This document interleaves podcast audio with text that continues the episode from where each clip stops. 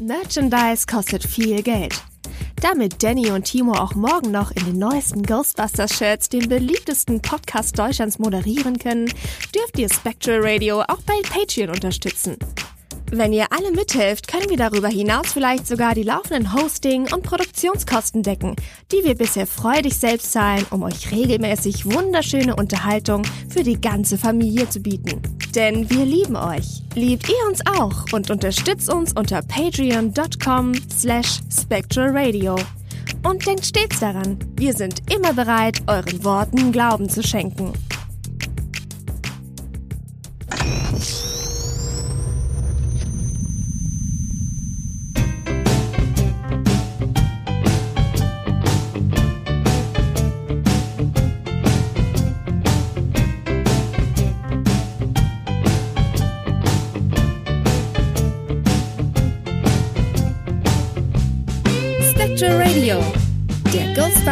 Deutschland Podcast mit Danny und Timo. Hallo, liebe Leute, Spectral Radio ist wieder da im Jahr 2021. Die erste Folge in diesem Jahr. Und ich bin mal wieder nicht alleine, denn mit mir ist wie immer der liebe Timo hier. Hallo. Yay, hallo, wir leben noch. Ja, wir leben noch.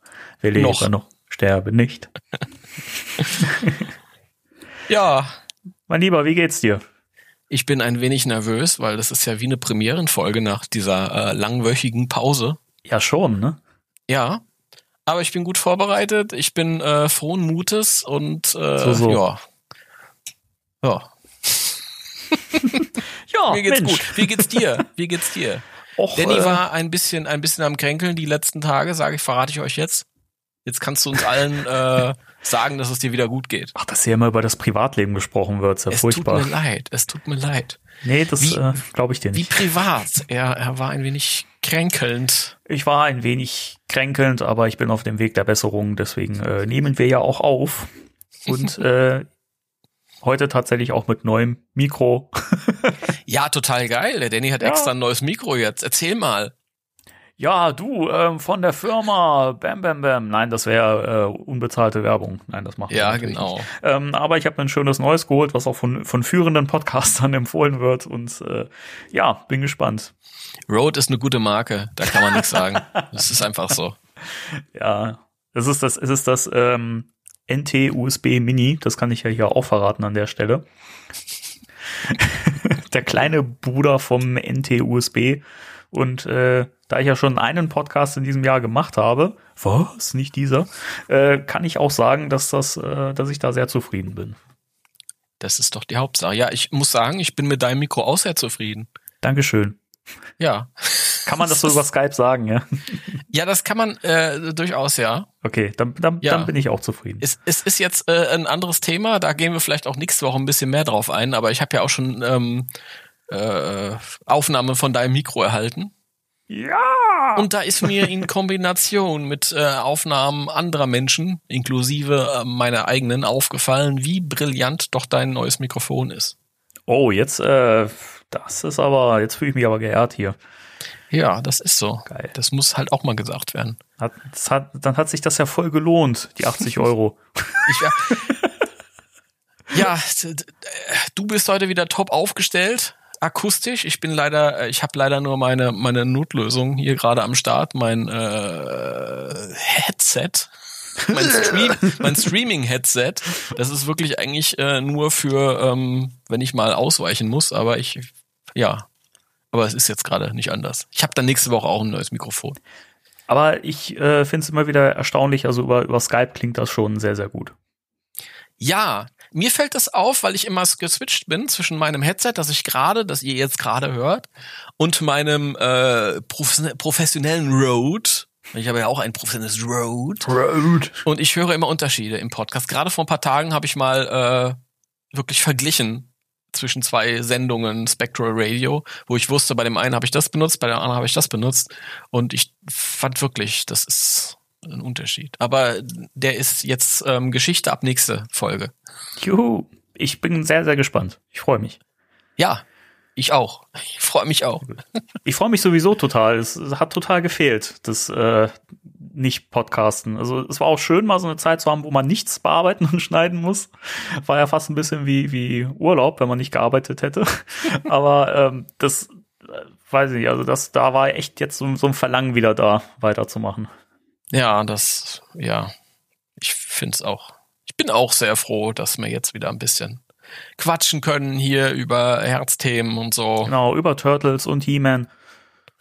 Ja, habe ich jetzt gar nicht neu. Habe ich ja alles, haben wir alles schon gehabt hier. Es ist ja nicht so, dass wir das nicht hatten. Das stimmt, ja. Aber ich habe leider heute keine Turtles News, keine He-Man News. Na toll. Ja, dann nicht. Ja. Dann halt ich nicht. ein paar andere private Neuigkeiten am Start, oh. über die kann ich ein bisschen reden. Ja, das hören. Ja, also pass auf, äh, passt auf. Ich rede jetzt zu euch allen. Ja, pass auf, ja.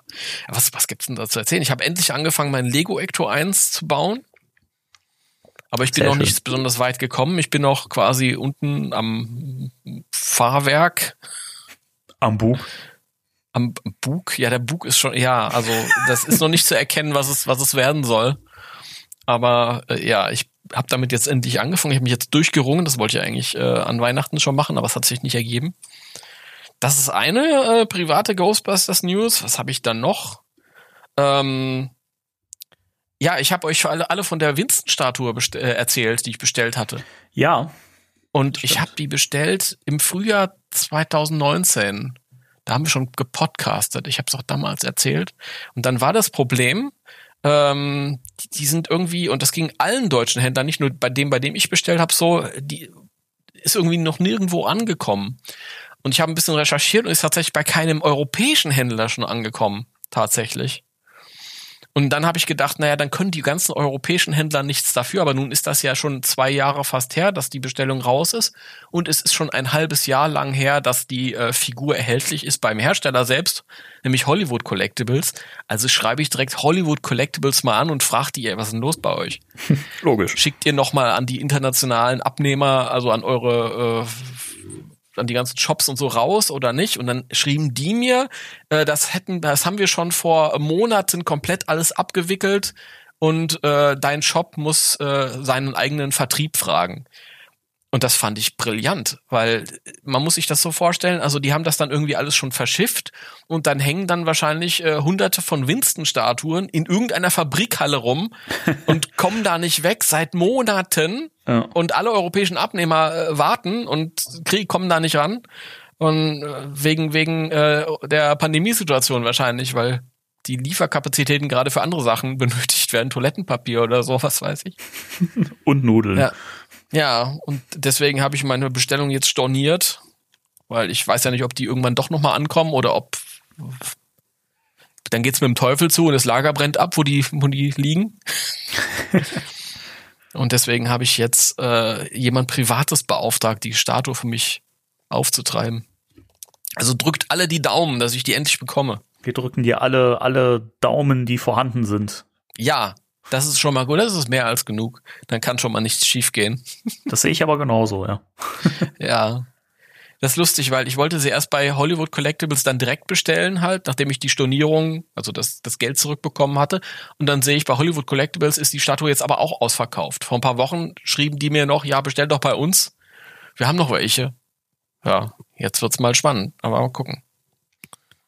Ja. Ich wünsche dir viel, viel Glück.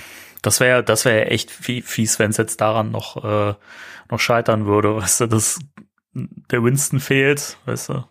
Das ist das wirklich fies, weil ich meine, vier Jungs sind das, vier Figürchen und wenn mir dann am Ende die letzte fehlen würde, wäre irgendwie doof. Ja. Vor allem man steht halt immer als Rassist da, ja, die Leute kommen rein und sagen, wo ist denn der Winston? Was soll das denn jetzt? Geht ja nicht. ja, das nervt schon, wenn man die äh, Vinyl Idols äh, hier stehen hat auf, auf, auf dem Schrank. Ich wurde auch schon mal, mal gefragt, sag mal, ist da nicht noch ein Schwarzer dabei? Ich sag, Moment, ja, Moment, erstmal, das heißt POC, ja. Und zweitens, äh, ja, der fehlt, weil die Hersteller scheiß Rassisten sind. So. POC muss eben erst nachdenken. Ja, ja, das, äh, wir haben in Random Movie gelernt, wir, wir, wir müssen das äh, so sagen, weil sonst äh, ist es, ja, ich, wird das heute. Ich dachte, ja ich dachte erst, das ist irgendwie so eine so eine Figuren ähm, ähm, ähm, Bezeichnung, weil man spricht zum Beispiel von von äh, MOCs, wenn die Mint on Card sind. Und dann sind die halt Oder- Pint, Pint äh, on Card. Das ist, wenn die wieder mit Tesafilm draufgeklebt werden. Weißt du? Genau, ja. Na, das ist meine Winston-Geschichte. Was habe ich dann? Dann, ich weiß nicht, dann ist es irgendwie, ich- keine Ahnung, ob ich das gemacht habe. Ich habe den Ghost Popper bestellt. Also doch. Ja, damit habe ich ein bisschen gerungen und dann habe Ja. ich gedacht, ach, warum nicht? Ach, keine Ahnung. Why not? Ich, ich weiß nicht warum. Ich spiele damit ja nicht rum und ich brauch's eigentlich nicht. Ich habe auch den alten. Keine Ahnung. Aber komm, die 20 ist doch scheißegal. Scheiß doch auf den piep, 20. Egal. ja, ist auch wurscht. Ja, und was sonst? Sonst ist auch viel Ghostbusters. Ich schneide gerade meine neue Hörspielfolge, aber die, das ist dann, wenn die nächste Woche fertig ist, dann, die kommt dann, der Podcast ist, kommt am Montag raus und die kommt dann den Samstag drauf raus. Also rede ich in der nächsten Folge drüber. Oh, sehr schön. Dann können wir da schon mal ein bisschen, ein bisschen was vorab äh, anteasern. Das finde ich gut. Ja, also naja, wenn der die übernächste Folge rauskommt, also die nächste Folge rauskommt, dann ist die Folge, ist es auch egal. Ist es auch egal. Thema für nächstes Mal. Okay, Ja, prima. das sind meine, meine persönlichen Ghostbusters News von zwischen den Jahren und jetzt die letzten Tage. Und bei dir? Was gibt's Neues? Ghostbusters-mäßig ähm, nicht viel. Überleg. Ist wirklich in drei Wochen nichts passiert? Das ist bestimmt drei Wochen her. Ja, doch. Ähm, ich muss mal an der Stelle nochmal einen lieben Dank loswerden an äh, einen unserer treuen Zuhörer, den wir schon mal hier erwähnt hatten, den wir auch schon zu Gast hatten, nämlich liebe Grüße an den Heiko. Ähm, Hallo. ich war völlig Grüße. überrascht, als ich ein, ein Paket bekam.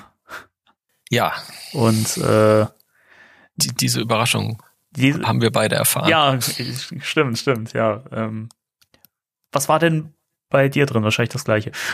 ja, Ja. da war das das Sehr gleiche. schön. Äh, du hast, du hast dein, dein Holz äh, Ecto 1 schon zusammengebaut, ne? Ja, ich habe Okay. ich hab's ihm auch schon geschrieben. Ich, ich habe leider ähm, ich wollte ja den Lego Ecto 1 zwischen den Jahren bauen und dann habe ich mich da nicht durchgerungen aus Gründen und habe dann halt einfach den Holz Ecto 1, der kam wie gelegen.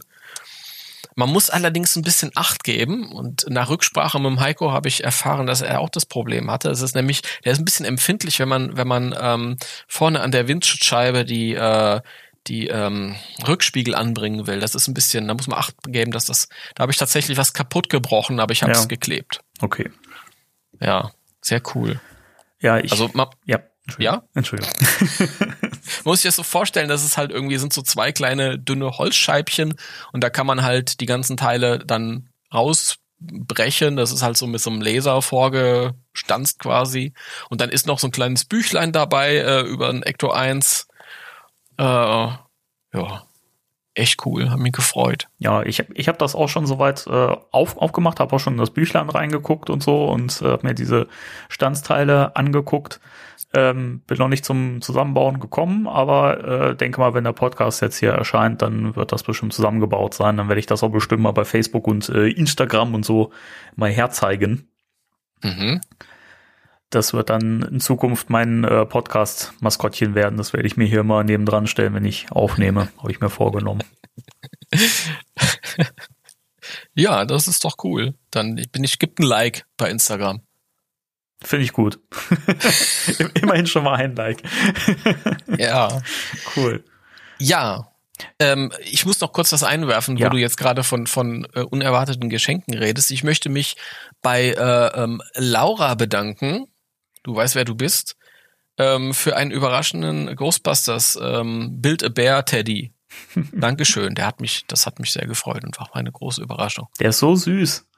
Ja, der ist echt toll. Ja. Der ist so knuffig weich. Das ist oh, Knuffig ganz weiß. herrlich. Das Liebe ist- den. Das ist ja quasi ein, ein, ein äh, Mugli-Bär, oder? Ja, also es ist ein weißer Plüschbär. Ähm, Bär ist ja so eine, so eine Eigenmarke, die haben ja auch überall so kleine Niederlassungen. Und also ein weißer Plüschbär und er hat halt das Ghostbusters Logo-Gesicht. Süß. Ja. So süß. Ja, total süß, total weich, total. Ja, hilft einem durch den dunklen, kalten Winter. Bin ein bisschen neidisch. Ja, Naja. ja, aber ähm, sonst noch irgendwie Neuigkeiten? Ähm, Nee, ich habe nur, ähm, da ich ja bisher nur die Einzelhefte von äh, späteren IDW-Comic-Ausgaben habe, äh, habe ich mir noch äh, ein paar fehlende Sammelbände nochmal nachbestellt, die mir gefehlt haben. Also diesen Transformers-Band und äh, den äh, Crossing Over-Band und den äh, Anniversary-Band mit den Real Ja. Ghostbusters, äh, Original Ghostbusters, Extreme Ghostbusters und so weiter. Ähm, was ich ganz spannend fand, dass ähm, ich glaube bei Thalia war es, wenn ich das hier so sagen darf, unbezahlte Werbung, ähm, habe ich gesehen, dass äh, der Sammelband, also man sagt ja äh, Trade Paperback, klingt ja cooler, äh, von ähm, von Year One gelistet ist und der ist tatsächlich als äh, in ein bis zwei Wochen lieferbar markiert. Und Mhm. da habe ich mir mir gedacht, so aus Neugier bestelle ich mir den mal, weil der ist ja eigentlich gecancelt worden. Ja. Ja. Fand ich spannend. Ja, äh, finde ich auch spannend. Ist aber auch nochmal ein Gedankengang, ähm, den ich dazu hatte, den kann ich vielleicht hier reinbringen. Ich hatte mich gefragt, warum ist der eigentlich gecancelt worden? Das ergibt überhaupt keinen Sinn. Ähm, Year One ist ja eine, eine vierteilige Miniserie, die letztes Jahr erschienen ist. Und die wäre ja dann, wenn alles so gekommen wäre wie ursprünglich geplant, wäre die ähm, kurz vor dem Filmstart geendet. Ja.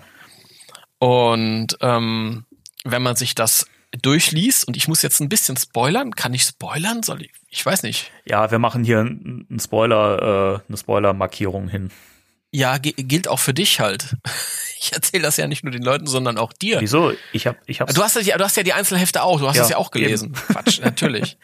Und ähm, ich hatte mich gefragt, Year One äh, mh, beschreibt ja so, so ein bisschen um den ersten Kinofilm herum, was da noch so passiert ist, was man nicht gesehen hat äh, auf der Leinwand. Und äh, das endet ja damit, dass Egon äh, von irgendeiner, ähm, von irgendeinem Todesfee äh, ähnlichem Geist äh, ja so eine Art Todesdrohung bekommt. ja, genau. Und dann hatte ich mich gefragt, ob der Plan ist, ob die halt vielleicht da intern ein bisschen mehr wissen und ob das irgendwie auf, auf was immer in ähm, Legacy dann erzählt wird, ob das irgendwie damit zu tun hat und ob die vielleicht deswegen das Paperback äh, gecancelt haben und das dann näher zum, zum Filmstart releasen wollen.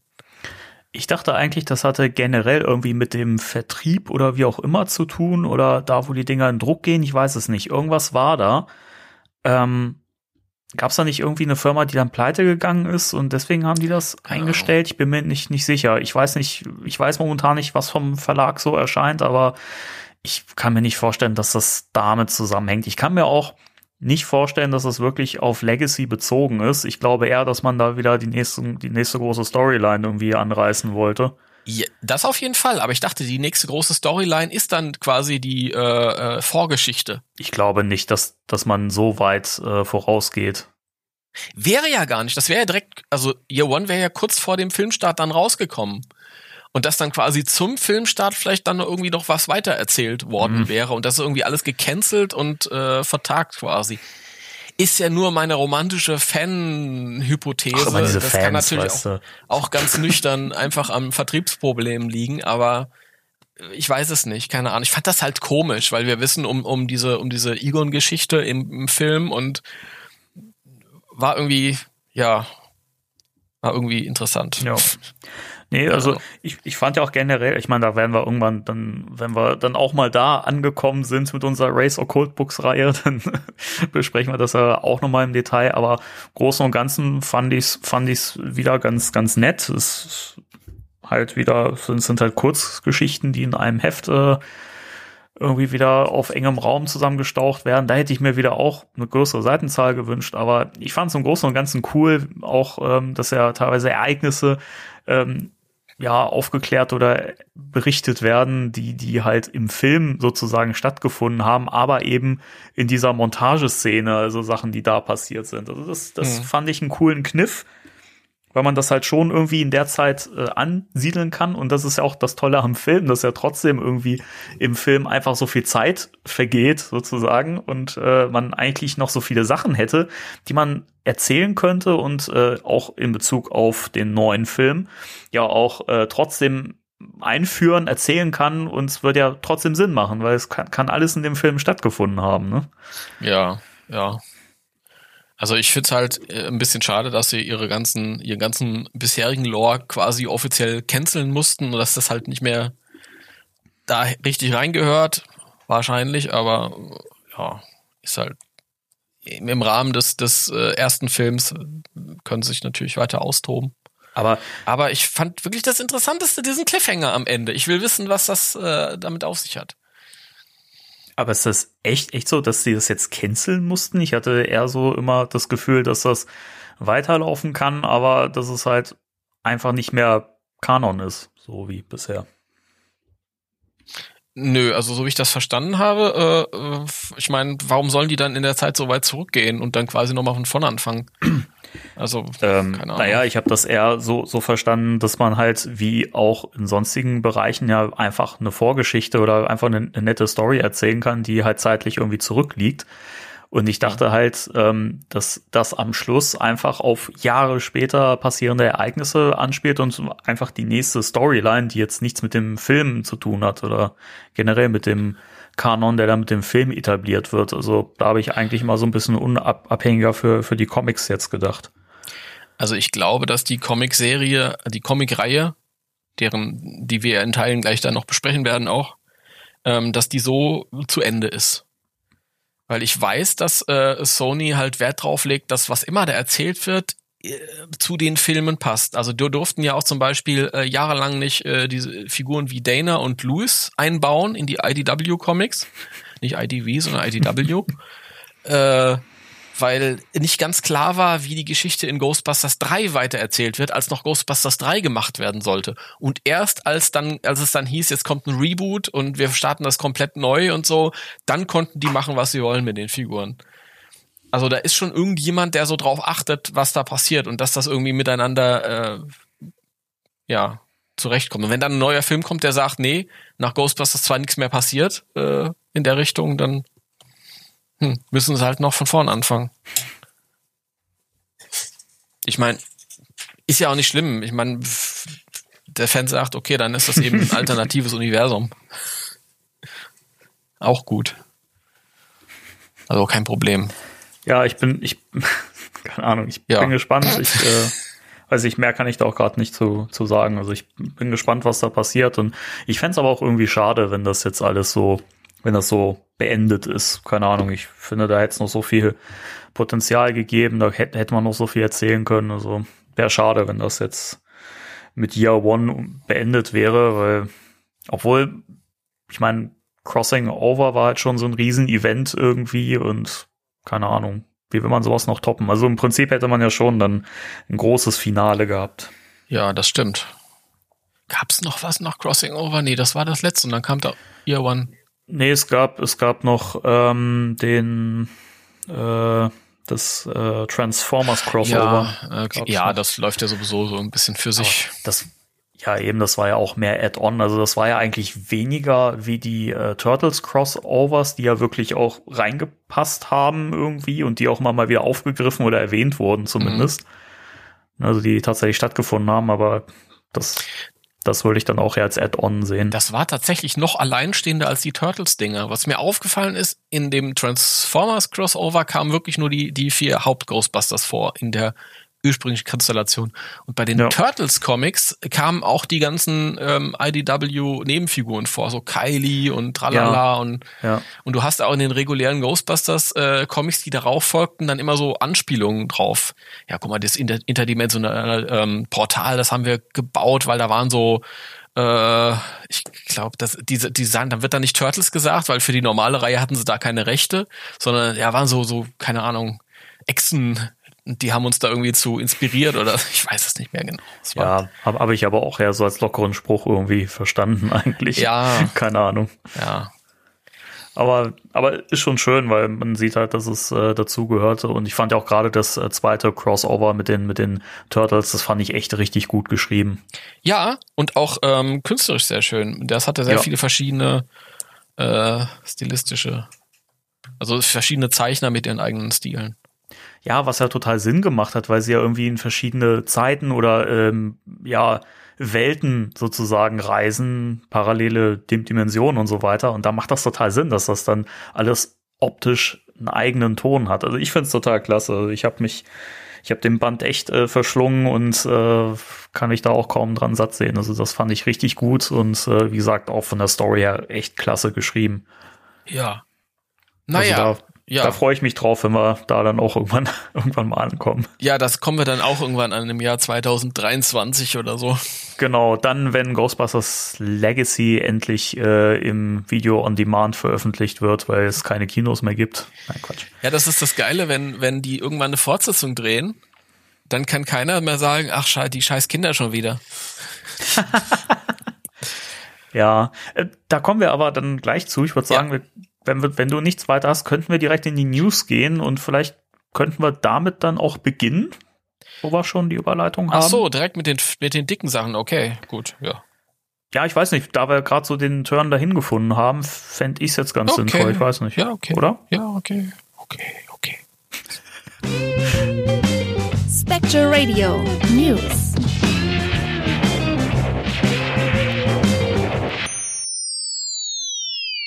Gut, ja, also News. Ähm, Timo. Ja. Go Hier ist einer. Ghostbusters Legacy Schrägstrich Afterlife. Afterlife klingt auch so ein bisschen british, oder? Afterlife. Life. Ja, ich, ich habe ja immer lieber Afterlife gesagt und auch in Artikeln oft Afterlife geschrieben, weil ich es cooler finde und weil ich es internationaler finde und so, aber ich versuche mir Legacy wieder anzugewöhnen. Ja, er heißt ja jetzt nun mal hierzulande so, von daher ja, ergibt es ja Sinn, dass wir auch. Ein deutscher Podcast und deswegen. Ja. Genau. Der Film soll ja nach aktuellem Stand am 10. oder am 11. Juni starten. Mhm. Und ähm, Jetzt gab es ja äh, Meldungen, dass ähm, es wohl Vorbereitungen auf neue ähm, Filmverschiebungen gibt, oder dass die Filmstudios sich zumindest äh, vorbereiten darauf. Ähm, magst du ein bisschen mehr dazu erzählen? Du hast da einen sehr schönen Artikel geschrieben, wo ja. du es ein bisschen ja. mehr ausgeführt hast. Ja, und ich möchte in aller Öffentlichkeit jetzt sagen, ähm, in der letzten Zeit gibt's wenig äh, News. Deswegen habe ich das äh, aufgesetzt. Das hast du gut gemacht, Dankeschön. ja, kein Problem. Also ähm, die News war von äh, ähm, Variety. Deutsche Zunge hat Problem mit äh, englischem Wort. Von Varieté. Von äh, Varieté, genau. Also Variety. Und äh, also dem, das ist ja ein, ein Branchenblatt und auch ein seriöses. Und äh, da ging es halt um äh, äh, darum, dass die Filmstudios sich äh, darauf einstellen, dass sie halt äh, Filme äh, halt nochmal verschieben müssen, dass es ein, nochmal eine Verschiebungswelle geben könnte. Ich kann das Wort Welle leider nicht mehr hören, aber es ist ja so. Ähm, äh, das betraf eigentlich in dem Artikel überhaupt nicht Ghostbusters, sondern es betraf ein paar Sachen, die jetzt ursprünglich im März hätten anlaufen sollen. Und zwar Cinderella, das ist auch ein Sony-Film. The Kingsman ist, glaube ich, auch ein Sony-Film. Kann ich jetzt nicht viel zu sagen. Ähm, und äh, was war der? Morbius. Morbius, ja. Morbius. Marvel. Und auch der hätte jetzt im äh, März anlaufen sollen. Äh, interessant. Mhm. Am Tag, an dem der Artikel rauskam, hieß es noch, der könnte verschoben werden. Und einen Tag später, äh, Sony hat das, hat da noch nichts zugesagt, einen Tag später war es dann offiziell, dass der in, in den Oktober wandert.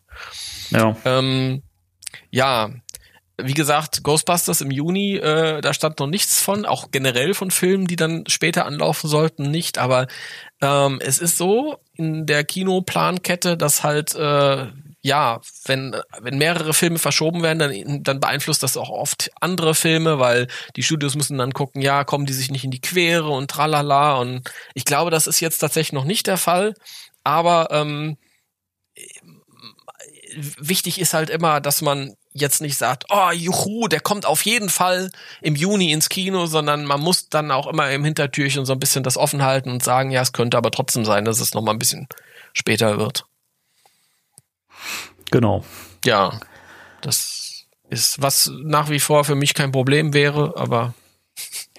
Ja, das, das ist ja eh jetzt die große Frage. Ich meine, wie siehst du, du das? Also siehst du den Film auf jeden Fall noch dieses Jahr starten oder eher weniger? Also ich sehe den, sehe den dieses Jahr. Ich sehe den nicht, nicht nächstes Jahr. Mhm. Das ist halt einfach, das sind ja auch so Sachen, ich hab, will das gar nicht erzählen, weil ich das den Leuten immer privat erzähle, aber äh, ich glaube auch im Podcast. Ich gucke mir halt einfach die Fakten an. Ich schaue halt, wir gucken in den letzten Sommer und da waren die Infektionszahlen relativ niedrig.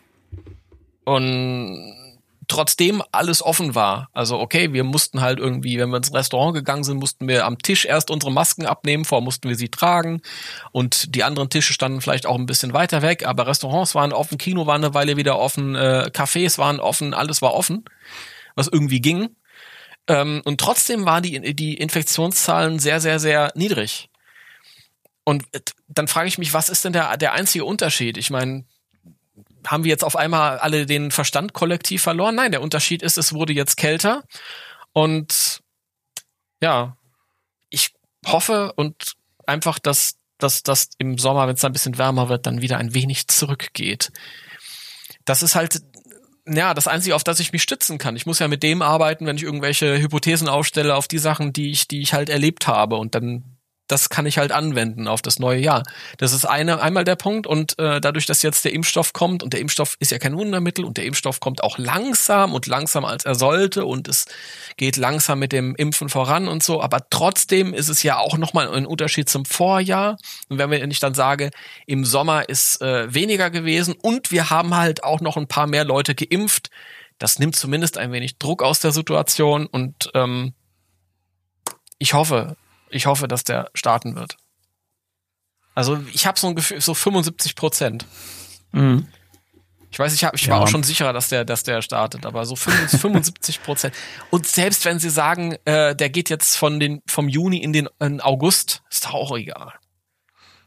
Ja, also ich sag mal so, dass, dass er dieses Jahr kommen wird, da bin ich mir auch relativ sicher. Also ich meine, es wird jetzt geimpft, das keine Ahnung, also das äh, schreitet ja voran und ähm, mal gucken. Der Lockdown scheint ja jetzt auch dann nochmal wieder ein bisschen länger zu dauern. Insofern ähm, gibt es da noch mehr schärfere Maßnahmen dann zusätzlich.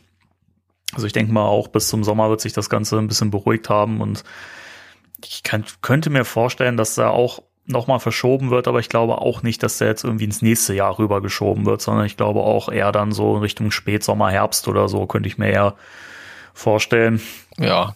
Ähm, aber denke mal schon, dass er dieses Jahr laufen wird. Ich keine Ahnung. Ich habe ich hab auch so überlegt, eigentlich ist das ja mit diesen Verschiebungen von Filmen, die so davor und drumrum irgendwie äh, hätten laufen sollen, eigentlich ja vielleicht sogar noch mal dienlich für Ghostbusters, weil ähm, wenn das wirklich der erste fette Block, äh, Blockbuster, Blockbuster, der, der, der Blockbuster, Blockbuster, oh Gott, das kann man falsch verstehen, ähm, der, der erste große Blockbuster wird, der dann läuft und die Leute ausgehungert sind, weil sie unbedingt wieder ins Kino wollen. Ja. Ich glaube, der könnte rein, reinhauen und zwar richtig. Ja, natürlich, dass die Leute halt einfach sagen, boah, jetzt geht's wieder und jetzt kann ich mich auch einigermaßen sicher rauswagen. Ja, genau, genau. Und das wäre, und deswegen ist er eigentlich im Juni, also gehen wir mal davon aus, dass es im, im April spätestens wieder wärmer wird. Also das ist ja auch in Deutschland ist ja auch, das macht ja dann immer so Schübe auf einmal, weißt du, am einen Tag bist du noch mit der ja. Jacke unterwegs, am nächsten Tag äh, kannst du fast schon T-Shirt anziehen. Also es gibt ja nicht diese sachten Übergänge und wenn es dann wieder wärmer wird und April besser wird, im Mai besser wird und dann kann er vielleicht im Juni, ich hoffe es, so sehr. Und dann ist es einer der ersten äh, größeren Filme, die vielleicht gezeigt werden dürfen. Dann sieht es so aus, also bisher drumrum gibt es noch keine anderen großen Filme, die angesetzt sind. Also der wäre auch relativ konkurrenzfrei. Es ist ein traditionelles Datum, zumindest für, für äh, Amerika, wo die anderen Filme auch im Juni gestartet sind. Ähm, wäre schon cool. Ja. Ja. Ich wollte auch noch, noch mal kurz ein, eine Sache noch mal einwerfen. Die haben wir zwar auch schon ganz oft hier im Podcast besprochen, aber weil es halt auch immer wieder aufgeworfen wird und ich jedes Mal immer innerlich zusammenzucke, wenn ich es lese von Fans. Die Forderung nach, haut das Ding doch im Stream raus. Und wir haben ja jetzt einfach ein schönes Beispiel auch ähm, von einem Film, wo man parallel zum Kino mhm. äh, auch äh, eine Video-on-Demand-Variante gehabt hat, nämlich äh, Wonder Woman 84. Mhm. Und der Film hat ja einfach katastrophale Einspielergebnisse gehabt für so einen Superheldenfilm. Ja. Gerade auch verglichen mit dem ersten. Und das zeigt ja auch wieder, dass das einfach für Blockbuster gar keine Alternative ist, weil es einfach nichts einbringt oder verhältnismäßig extrem wenig. Ja.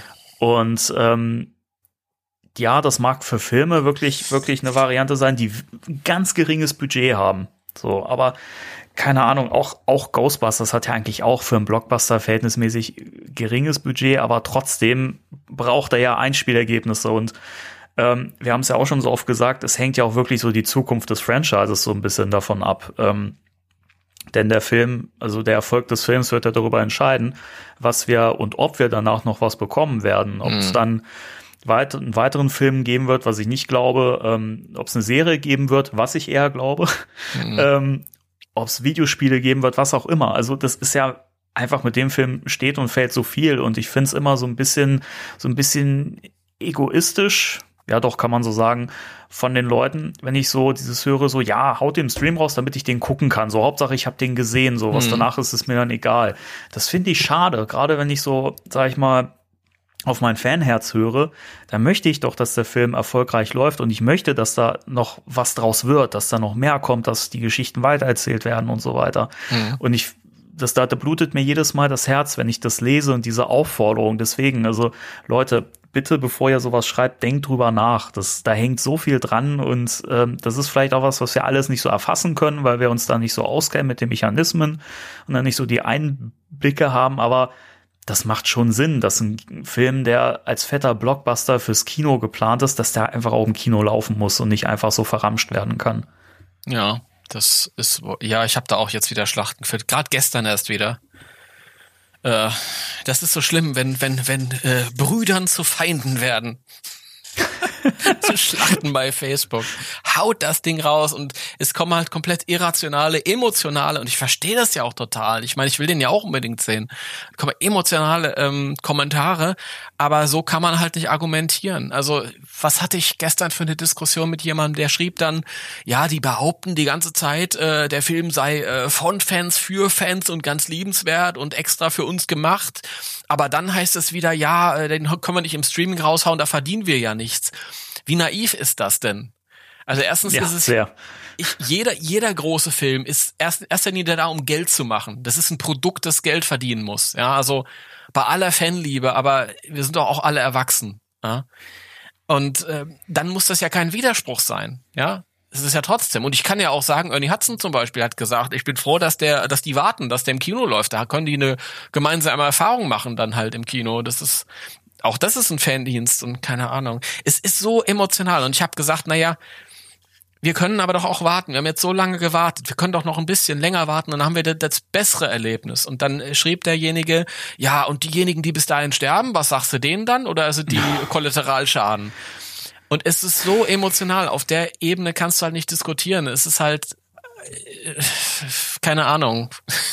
aber dieses, dieses, dieses Argument mit, ja, was ist mit Leuten, die bis dahin irgendwie sterben oder so, weil sie tot krank sind, das kannst du immer anwenden. Dann hättest du auch sagen können, keine Ahnung, ach, keine Ahnung, mir fällt gerade kein, kein Film ein, aber ein Film, der, ja, wenn der abgedreht, äh, abgedreht ist, muss der sofort rauskommen, sofort rauskommen, weil bis dahin könnte jemand sterben. So, was das ist ja. für ein schwachsinniges Argument. Das ist wirklich das Dümmste. Ja, das ist wirklich. Derjenige ist nicht dumm, aber es ist halt so hoch. Also da ist halt kein. Wenn die Leute emotionalisiert sind, dann haben sie da keinen Zugriff mehr auf auf äh, rationales Denken. Und man nee, muss auch, immer da so die Waage finden. Nee, auch, auch, auch nochmal an der Stelle für alle. Also ich möchte nicht sagen, dass diejenigen dumm sind, aber das Argument ist halt sehr, sehr dumm, weil, wie gesagt, das kannst du halt jederzeit anwenden und ja. äh, ist halt einfach schlichtweg nicht stichhaltig so. Und äh, ich kann das verstehen, dass die Leute totale Sehnsucht haben und das wollen. Ich meine, ich sag das ja nicht hier, weil mir das total egal ist. So, ich meine, sonst würde ja. ich ja keinen Podcast über den Scheiß ja, machen. Ja. Ne? So, keine Ahnung, aber ey, auch mal einfach ein bisschen realistisch bewerten vielleicht. Nee, es ist halt auch, ähm, ich meine, was habe ich gesagt? Ich habe dann geantwortet, ich gehöre zur Risikogruppe, ich habe eine Vorerkrankung, Lungenvorerkrankung. Das heißt, äh, ja, kann ja jeden Tag was passieren, steckst du nicht drin. Und ja. ich bin jemand, der die letzten 30 Jahre jeden Tag gewartet hat auf diesen Film. Also ich bin durchaus ein Fan, würde ich sagen, aber wenn es mich treffen sollte, und ich lieg dann irgendwie auf der Intensiv und werde dann künstlich äh, beatmet und ich kann mich innerlich darauf einstellen, dass vielleicht äh, Feierabend ist. Wirklich, dann ist das letzte, woran ich denke, scheiße, ich kann den Ghostbusters-Film nicht mehr sehen. Dann habe ich ganz andere Probleme und ganz andere Sachen im Kopf. Also weiß ich nicht. Das ist halt, aber das war auch der Punkt, wo ich dann mit der Diskussion aufgehört habe, weil das hat ja keinen, es hat nee. ja keinen Sinn. Aber ähm, den Punkt kann ich teilen, weil ich gehöre dementsprechend auch zur ähm, Risikogruppe. Ich ja. habe äh, Übergewicht, nicht wenig, und ähm, gibt bei mir auch Vorgeschichten, äh, die auch nicht so dienlich sind, falls ich es kriegen sollte. Deswegen, also natürlich sind wir beide da jetzt auch, auch nicht so, dass wir sagen, ach, selbst wenn wir es kriegen, wir überleben es auf jeden Fall, ist doch egal. Also, keine Ahnung. Ist, wie gesagt, einfach ein kleiner Appell an die Leute, wenn die Leute, die sowieso unbelehrbar sind, die zeigen mir jetzt eh einen Mittelfinger und sagen, alles spinnt doch. äh, vielleicht nicht in dem Ton, aber ihr wisst schon. Ähm, aber einfach so ein kleiner Appell, Leute, beruhigt euch, wenn er kommt, dann kommt er. Ja. so, und ähm, das, dann wird's toll. Ja, dann wird's freut, toll, freut ja. Euch. Wenn freut er kommt, euch. dann, dann wird's ja. toll. Und nochmal ganz kurz, äh, weil du den Vergleich mit Wonder Woman gebracht hast, was ja ein wunderschöner Vergleich ist, also äh, oder ein, ein schönes ähm, äh, ähm, ein schöner Film, um, um sich mal anzugucken, wie das mit Streaming so funktioniert und wie, sie, wie rentabel das ist. Ähm, der Film hat ungefähr so ein paar Zahlen, der hat äh, um die 200 Millionen Dollar gekostet. Ähm, der ist ja auch parallel im Kino äh, gestartet und auch in den verschiedenen Ländern über die Welt, wo die Kinos noch aufhaben. Und da hat er bisher 130 Millionen Dollar eingespielt, jetzt äh, auf Stand von vor zwei, drei Tagen oder so. Was eine enorme Summe ist für die momentane Situation. Also das muss man ihm lassen. Das ist trotzdem, äh, für die Verhältnisse ist es relativ erfolgreich. Ähm, das sind also 130 Millionen Dollar, 200 hat er gekostet und Warner hat jetzt gesagt, ungewöhnlich offen, normalerweise sind die mit Streaming, das ist ja geben sie die Zahlen nicht so raus, aber der hat, äh, ich weiß nicht, hat es ja auch geschrieben, ich glaube etwas über sieben Millionen Dollar eingebracht.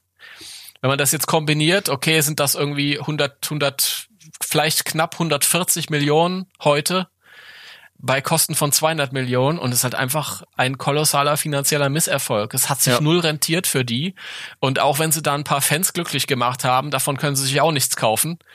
Ähm, und zum Vergleich, ähm, der erste Teil vor knapp vier Jahren äh, in einer völlig befreiten Situation hat 822 Millionen Dollar eingespielt. Ja, eben. Ja. Das ist massiver Gewinn, den man da verloren hat und, und man macht noch miese. So, es ist ja noch nicht mal, dass der Film die Kosten decken kann. also, ja.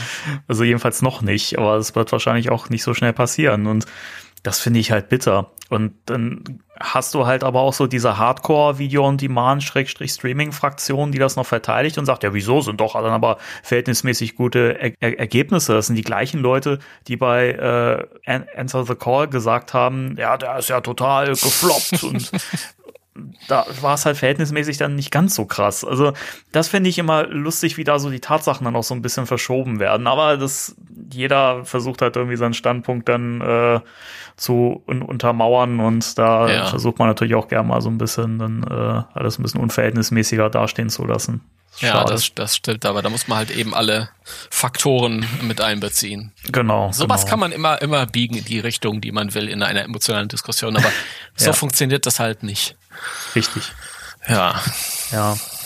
Ähm, dann eine Sache zum Film, also zu Ghostbusters Legacy, die ich noch ähm, loswerden wollte, wo wir ja eigentlich vorhin den Turn zu, zu gefunden hatten. Und ich bin froh, dass ich sie nicht vergessen habe. Ähm, also springen wir jetzt mal in die Zukunft, der Film ist gelaufen und so weiter. Und wie sieht's denn dann mit einer Fortsetzung aus? Und ich denke mir so, weil ich mich in der letzten Zeit auch wieder so viel mit dem Film beschäftigt habe, mit den Sachen, die bisher so bekannt geworden sind, die man bisher weiß. Und ich fände es eigentlich ganz cool, wenn er für sich stehen bleibt und wenn das Ganze in irgendeiner Form als Serie irgendwie fortgesetzt wird, weil ich auch glaube, dass das eher so die Zukunft ist und dass man da auch viel mehr mitmachen kann. Man könnte viel mehr erzählen, gerade jetzt, wo ich auch die dritte Staffel von äh, Cobra Kai äh, zu Ende geguckt habe. Und ich es da auch so beeindruckend finde, wie die das schaffen, einfach eine Bandbreite darzustellen. Die Charaktere sind null eindimensional. Mhm. Ich finde das so toll und das das wäre was, was ich mir für, für Ghostbusters wirklich sehr wünschen würde, weil so, so gut wie Jason halt auch ist, als Filmemacher, als äh, Autor und so weiter. Und ich glaube, dass er, dass das auch gut erzählt sein wird, aber es wird halt nie den gleichen Raum einnehmen können wie eine Serie und das gleiche Spektrum haben. Und mhm. deswegen, also das wäre was, da, da wäre ich wirklich dafür, das als Film vielleicht sein zu lassen und stattdessen in Serienform. Ich glaube, das, das hätte ja. mehr Potenzial. Was du sagst. Danke. ja, Cobra Kai ist ein gutes Beispiel dafür. In, in jeder Hinsicht. Erstmal inhaltlich, was du sagst. Und dann ist es halt auch äh, ein, äh, ein Sony-Property. Äh, und Sony ähm, und Netflix, die sind sich ja sowieso sehr nah, die haben ja öfter schon gut funktioniert. Mir ist aufgefallen, wenn Sony-Filme irgendwann ins Streaming kommen, landen die erstmal bei Netflix. Ja, Damals haben stimmt. die mit Ghostbusters auch schon gute Erfahrungen gemacht mit dem Stranger Things äh, Ding. Ähm, und jetzt äh, Cobra Kai, also ich, ich sehe da schon irgendwie Potenzial für das. Und ich glaube, ich bin relativ überzeugt davon, dass sowas auch kommen wird. Ja, ich denke ja. auch. In welcher Form, weiß ich jetzt nicht, aber. Ja, man, man wird sehen, aber ich denke mal schon, dass es ja also so viele Sachen werden als Serie fortgeführt und man hat da einfach, man merkt ja, ne, also eine Serie kann so viel mehr als ein Film leisten kann. Deswegen, also ja. da, da wäre ich echt gespannt. Nur gut. Dann äh, haben wir ja noch ein, eine Sache, die ja auch wieder so ein bisschen Raum für Spekulation bietet, würde ich jetzt mal behaupten. Also bei mir jedenfalls. Ja. ja. ähm, zum einen, du hast es ja vorhin schon angesprochen, ähm, dass äh, Ernie Hudson äh, Living Fearless, einem Internetdienst, ähm, ein bisschen Rede und äh, Antwort gestanden hat zum Film und Wobei ja. hast du denn gerade? Weil ich, weil ich höre, wie du über meine Seite klickst. Ich klicke ja gerade überhaupt nicht. ich habe ja hab so eine Maus gehört oder so und da habe nee, ich gedacht, die, der klickt gerade da. Ich benutze gerade das, das, das Touchpad, aber dann bin ich irritiert, dass das äh, trotzdem zu hören ist. Aber egal. ja, ey, irgendwo ran muss ich mich ja bedienen. Ja, oder? natürlich wenn, wenn nicht, äh, also ich meine, dieser Podcast hat einen gewissen Un Untertitel, der auch ein bisschen was mit deiner Seite zu tun hat, da macht es ja eigentlich nur Sinn, oder? Das war ja auch keine Kritik, ich fand es nur gerade witzig. Das war. Ja, ja, immer lacht er über mich. Nein. Doch. Nein. Na gut, also, also erstmal hat Ernie ja äh, ziemlich abgeschleimt über Jason.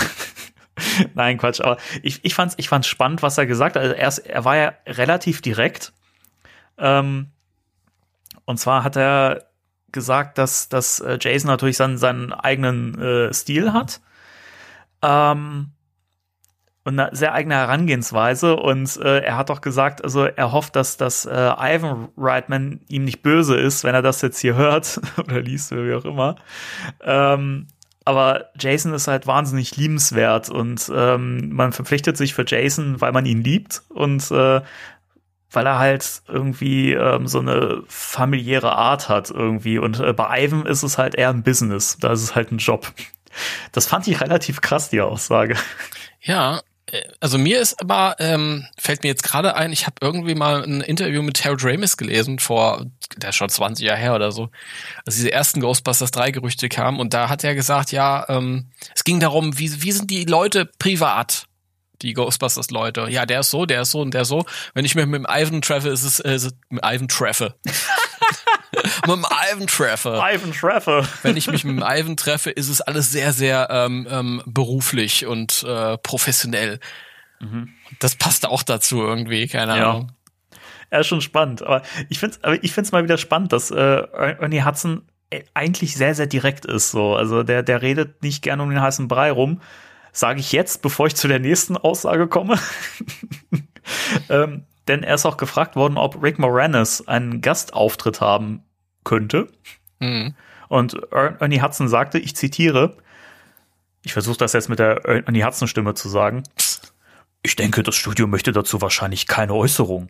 Du kriegst die Rolle. Ernie Hudson kriegt sie nicht in der Zeichentrickserie. Du kriegst Danke. sie. Ernie Hudson ist nicht nah genug an Winston ran. ah, das ist auch so traurig, oder? Ja.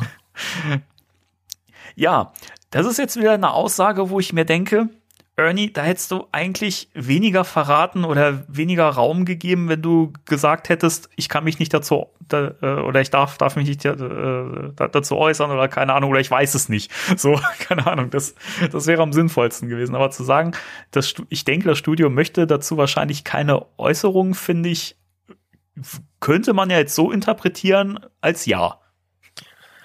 Ja, das ist, ja. Ich glaube, im, im, Englischen hat er dann noch irgendwie was gesagt von wegen, ja, ich lasse, ich lasse denen die, die, die Info oder so. So nach dem Motto, das können die, da können die sich später zu äußern. Ich weiß es jetzt nicht mehr genau. Aber ich habe das gelesen und habe gedacht, Alter, ey, ernsthaft, das kannst du doch nicht einfach so in einem Nebensatz raushauen. und ey, ähm, ich war ganz vorsichtig mit der Information, weil, keine Ahnung, ähm, aber dann war ich im, im ähm, Ghostbusters Fans Forum und da kochte es natürlich. Ja, die waren alle am Überschäumen. Oh mein Gott, oh mein Gott. ja, das ist, das ist, ist natürlich, man muss ja auch sagen, Rick Moranis ist ja eigentlich der einzige von der Originalbesetzung, der halt noch gefehlt hat im Cast. Ja. Also ja. außer natürlich Harold Ramis, aber aus äh, nachvollziehbaren Gründen natürlich nicht mehr dabei sein kann. Ähm, und da war ja die Aufregung sehr, sehr groß und auch die Enttäuschung, wenn man immer gelesen hat, nein, Rick Moranis ist bisher nicht bestätigt, nicht dabei, keine Ahnung, hat keinen Bock mehr auf Ghostbusters, wie auch immer. Ähm, da kann ich natürlich verstehen, dass da jetzt der Hype sehr, sehr groß ist. Und wie gesagt, die Aussage von Ernie ist halt auch wirklich, also, wenn er wirklich gesagt hätte, ich weiß es nicht so, dann, dann hätte er wirklich nichts verraten. Aber so, das ist halt eine Aussage, die klingt halt wie, ja, ja, aber lass das mal das Studio dann erzählen. Oder? Das war, ich erinnere mich absolut. Ernie Hudson, als noch nicht klar war, dass er selbst dabei war, vor zwei Jahren im Sommer. Und er war auf irgendeiner brasilianischen Convention oder irgendwie sowas, ich ja, weiß es nicht mehr. Ja. Und er wurde gefragt, ja, bist jetzt dabei? Und er meinte dann sowas wie, oder sind die anderen auch alle dabei? Ich weiß nicht, ob es genau um ihn ging oder um die anderen. Da meinte er so, ja, naja, wir haben den Vertrag noch nicht gemacht, aber äh, ja, ich glaube, ich kann sagen, ja. Ich glaube, das Studio wollte irgendwie mal so, ein, so eine offizielle Ankündigung machen, dass alle dabei sind, aber ist halt so. ja, das ging so, glaube ich, ein bisschen in die, in die, ähm, die Richtung so. Also das war halt schon so, ja, das Studio will, äh, will, will das noch irgendwie groß äh, announcen und äh, aber dann mach ich das jetzt mal hier kurz so. Ja, das ist so, weiß nicht, Mr. Hudson, das macht man so nicht. ja, ja, das ist also ich, ich weiß nicht, Grain of Salt, was ist die deutsche? Kennst du das, wenn dir keine deutschen Redewendungen einfallen, aber die englischen? Also ich, ich äh, bin ein bisschen vorsichtig noch, es, es klingt ja so Vorsicht zu genießen. Mit Vorsicht, ich danke dir. Ich danke ja, sehr dir. Gerne. Es ist so schlimm, äh, wenn du multiple languages äh, sprichst. Also ich, ich dachte schon, wenn man äh, multiple, ah, lass mal das. ähm, jetzt weiß ich gar nicht mehr, was ich sagen. Ach so, doch, ja, natürlich. Also ich wäre ganz vorsichtig mit mit mit diesem Juhu, wir feiern das jetzt direkt, dass der ja. auch dabei ist. Weil es wurde halt auch ausdrücklich in den Monaten vorher schon gesagt, nein, ist er nicht. Ähm, also wovor ich warne, ist halt äh, einen großen Teil der Freude davon abhängig zu machen, dass der jetzt irgendwie mit dabei ist. Das würde ich auf keinen Fall machen. Wenn das wirklich ist, dann dann ist das schön, dann wird das wirklich nur, das wird dann wirklich wahrscheinlich im Gegensatz zu den anderen Ghostbusters selbst dann wirklich nur so ein, so ein, so ein Cameo-Gastauftritt sein, denke ich. Ja, wo ich wieder so ein bisschen die Angst habe, dass das einfach so im Nachgang noch reingeschoben wurde und ah. Weißt du was, was ich habe ja mal überlegt, ich glaube, ich habe es im Podcast auch schon mal gesagt. Ähm, die einzige Funktion, wo ich mir das vorstellen könnte, im, im Film selbst, wenn es jetzt nicht in so eine After-Credit-Scene wäre, was ja auch lustig wäre, ähm, wäre, wenn äh, äh, er könnte zum Beispiel der Nachlassverwalter sein für diese äh, für dieses das Erb geerbte Haus für, weil Egon könnte ja veranlasst haben, dass ein Nachlassverwalter ist ein Anwalt. Das ist ja. ein guter Gedanke. Und ähm, Egon könnte ja gesagt haben, okay, der ist jetzt nicht der kompetenteste, aber das ist der Anwalt, den ich kenne, den beauftrage ich. der ist vielleicht nicht so super gut, aber der weiß zumindest, um was es geht. Und ja, der, ja. Hat, ja, der hat ja mal sein, sein äh, Studium in der Abendschule gemacht, ne? Also von daher. Ja, ja, ja genau. Also Nachlassverwalter ist ein Anwalt, du ist ein Anwalt. Das finde ich gut. Das finde ich ja. richtig gut. Das da könnte man den auch vorstellen. tatsächlich als Cameo-Auftritt in dem Film selbst einbringen, ohne dass es irgendwie so wie bei Answer the Call irgendwie so, und hier ist unser Gastauftritt, uninteressant für die Story, und jetzt geht's weiter. Ja. Und der hätte halt trotzdem einen sehr relevanten Part, ne? Also, ja. das, das finde ich, das finde ich eine richtig gute Idee. Ja. Jason, hör zu, schneid noch mal um, falls es anders ist. ja, noch, noch mal schnell Nachdreh. Ja. Ah, sehr gut. Aber ich bin auf jeden Fall gespannt. Also, wenn er dabei ist und äh, die Rolle sinnvoll ist und reinpasst, dann äh, natürlich immer gerne. Aber ich bleib halt auch bei meinem Standpunkt. Wenn das jetzt wieder nur, nur so ist, einfach ihn da rein zu quetschen, nur damit die Leute zufrieden sind, damit er kurz durchs Bild äh, huschen kann. Er braucht kein Mensch, sorry. Fände ich im Film schade. Also wenn sowas ist, dann, dann schiebt das in den Ab nach den Abspann, so als Goodie. Selbst das fände ich halt total schade. Und das ist so, also wenn man schon Rick Moranis so Respekt zollen möchte und die Fans zufriedenstellen möchte, dann gebt ihm doch bitte einen guten Part, aber dann nicht irgendwie in die After-Credit-Scene reinstopfen, damit er da kurz mal in die Kamera winken darf und sagen kann, hallo, ich bin auch dabei. Man weiß es nicht, wenn das jetzt irgendwie ein Auftritt ist, der äh, so nach, weil wir wissen ja, dass die im, im Herbst jetzt äh, noch so ein paar Szenen gedreht haben, wo der Film eigentlich schon abgedreht war.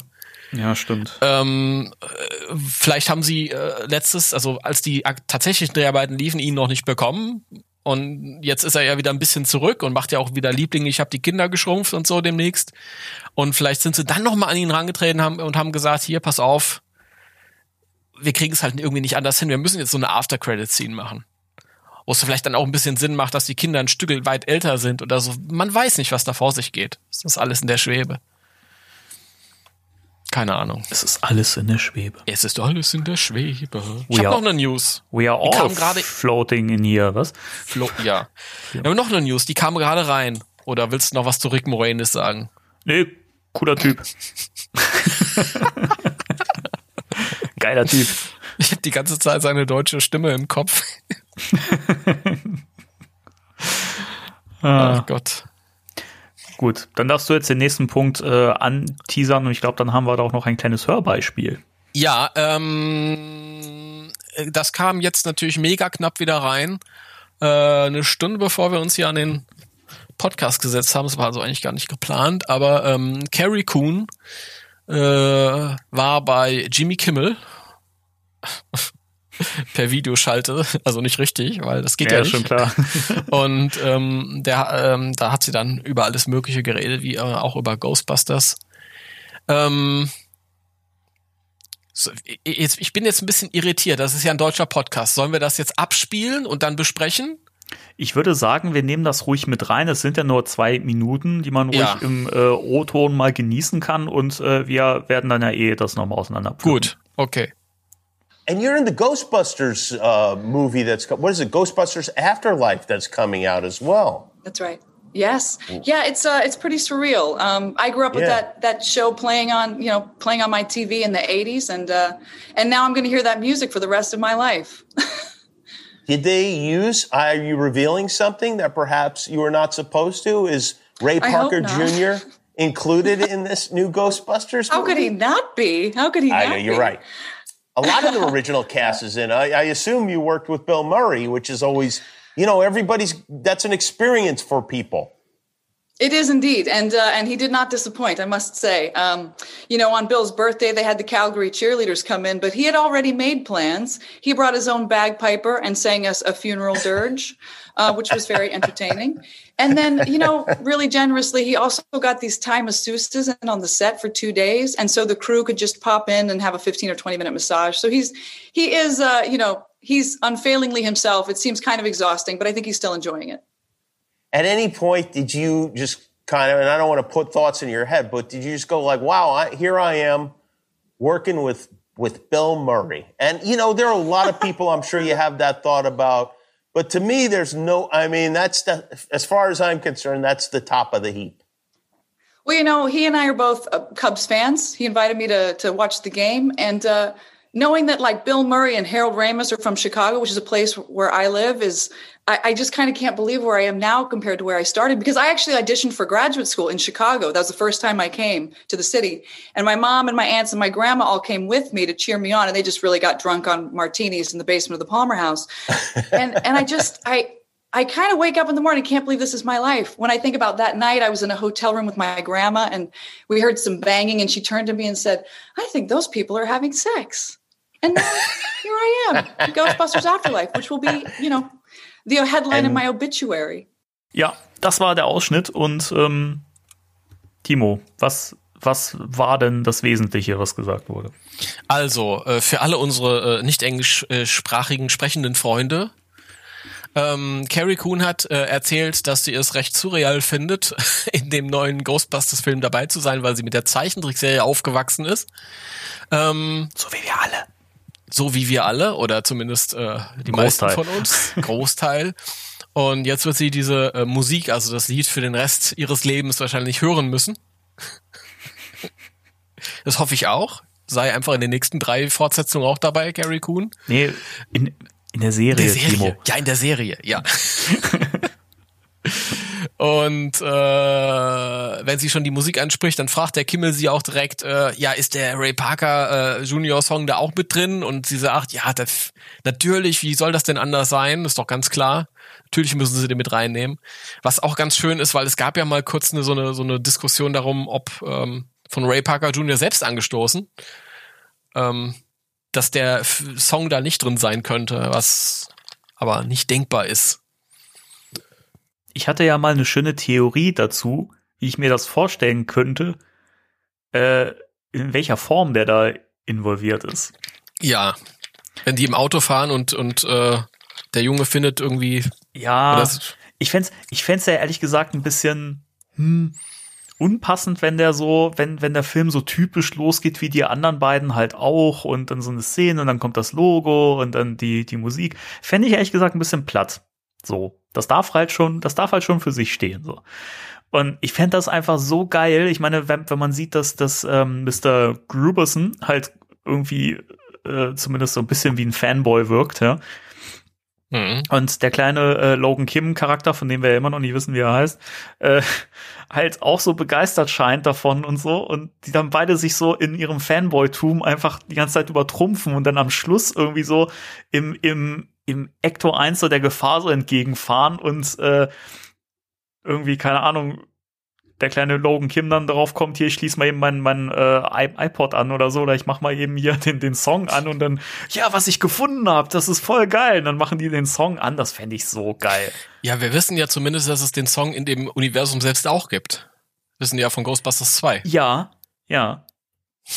Das wissen wir, stimmt. Und man sieht ja auch äh, in dem Trailer, wenn man da mal so ein bisschen näher ranzoomt, wo sie sich dieses YouTube-Video von dem Manhattan Crossrip äh, anschauen, wo die Jungs halt aus dem Wagen aussteigen, ne, vor dem ja, ja. Gebäude. Da ja. sieht man ja in den Thumbnails auf der rechten Seite, sieht man ja auch das Musikvideo von Ray Parker Jr. Ja, stimmt. Das stimmt. Deswegen, also das ist ja im Filmuniversum existiert der Song. Also deswegen, das, das fände ich einfach so das Sinnvollste und das Geilste, was man mit dem Song machen kann. Bitte mach das. Ja, ich bin ja ein Traditionalist in dem Punkt, aber ich lasse dir den auch durchgehen. Das passt schon. Ich wäre mit beiden. ich lasse dir den auch durchgehen. Ja, ich, ich, geb, ich glaube, der ist äh, individuell. Es gibt so ein paar Punkte, wo ich, wo ich also sagen wir mal, ich fände das auch nicht schlecht. Das fängt an mit dem äh, klassischen Columbia Pictures Logo aus den 80ern und dann kommt erstmal so ein Wumms und da steht 30 Jahre später. In weiß auf schwarz um einfach so die Serie beizubehalten. Aber muss auch alles nicht sein, ist mir egal. Mir gefällt der Film sowieso, da bin ich relativ überzeugt von. der Film muss viel falsch machen, damit ich ihn ja. nicht mag, glaube ich. Ja. Ähm, was mir eingefallen ist, wo du jetzt Gruberson erwähnst, da habe ich so ein bisschen Recherche, hat jetzt nichts damit zu tun. Wir kommen gleich zu Carrie Coon zurück, aber ich will die gerade mit dir besprechen hier in dieser Öffentlichkeit. Ich habe mal so ein bisschen recherchiert, weil mich das interessiert hat und das unterbewusst immer so mitschwingt. Gruber, das englische Gruber, kommt vom deutschen Gruber ja. Und wenn man das wieder übersetzt ins Englische, ist es Mine. Was ich total faszinierend finde. Weil es, wir haben ja die Shandor-Minen. Und er ist ja derjenige, der, der, ähm, Äh, da da stand sogar bei Gruber stand sogar ähm, ähm, kommt vom äh, was macht Grubersen beruflich? Der- Das Wort Der fehlt ist, mir. der ist äh, ähm, ich, äh, Seismologe, Ge oder? Geologe oder sei, sei, Geologe, sei, Geologe, genau. Also äh, Gruber äh, kommt von Geologie und tralala und äh, da ist schon wieder was, das ist schon wieder zu Ende gedacht. Fand ich lustig. Stimmt, und dann, ja. das ist natürlich so, so, so böseste äh, Fan-Theorie wieder, aber dafür sind wir ja da und außerdem haben wir ja gerade Leerlauf. Dann habe ich Natürlich. gedacht, okay, das ist also der, der, der, der Mi und dann ist er Grubers Son, also Grubers Sohn. Ob das irgendwelche Hinweise sind auf irgendwas. Ich könnte mir auch vorstellen, dass genau das wahrscheinlich so eine Theorie im Film selbst dann auch sein wird und dass man dann einfach auch so einen krassen Twist hat und das stimmt alles gar nicht. Und sie sind auf, Keine auf der Ahnung. falschen, falschen die, Le Fährte. die Leute sind alle am, am, am Schwadronieren. Die haben ja gerade auch nichts Neues an Stoff, was kommt. Ja, klar. Und jetzt neulich habe ich wieder gesehen, ey, guckt mal hier in dem Trailer, du siehst Grubers und hat an beiden äh, äh, Händen, hat er an dem und dem Finger hat er, hat er Ringe. Was hat das zu bedeuten? Und, Dass er gern Ringe trägt vielleicht. und irgendeiner schrieb unten drunter, ich habe auch Ringe, hat mir meine Frau gekauft. Was hat das zu bedeuten? Ich finde ich, ich find's ja auch irgendwie ein bisschen schön, ne? wie die Leute auch wirklich das so, auch den Trailer so genau betrachten und so und sich da Dinge rauspicken und dann darüber sprechen. Ich finde ich find's schön, was das wieder für Gesprächsstoff äh, auslöst. Ich mag das. Also, Ich liebe das. Ich liebe sowas. Ich mache das ja auch total gerne. Auch Ach dieses äh, Gruber, Gruber, Mein und so und tralala und das macht total Spaß. Man darf halt nicht den Fehler machen und dann und dann sowas erwarten. Weil Ja. dann ist man schnell enttäuscht. man darf vor allen Dingen nicht, nicht äh, erwarten, dass er mit Vornamen Oscar heißt. Ja, ist auch brillant. Oder Diskussion Donald. heute wieder gehabt. Ja, Oscar oder Donald. Ich könnte Oscar sein.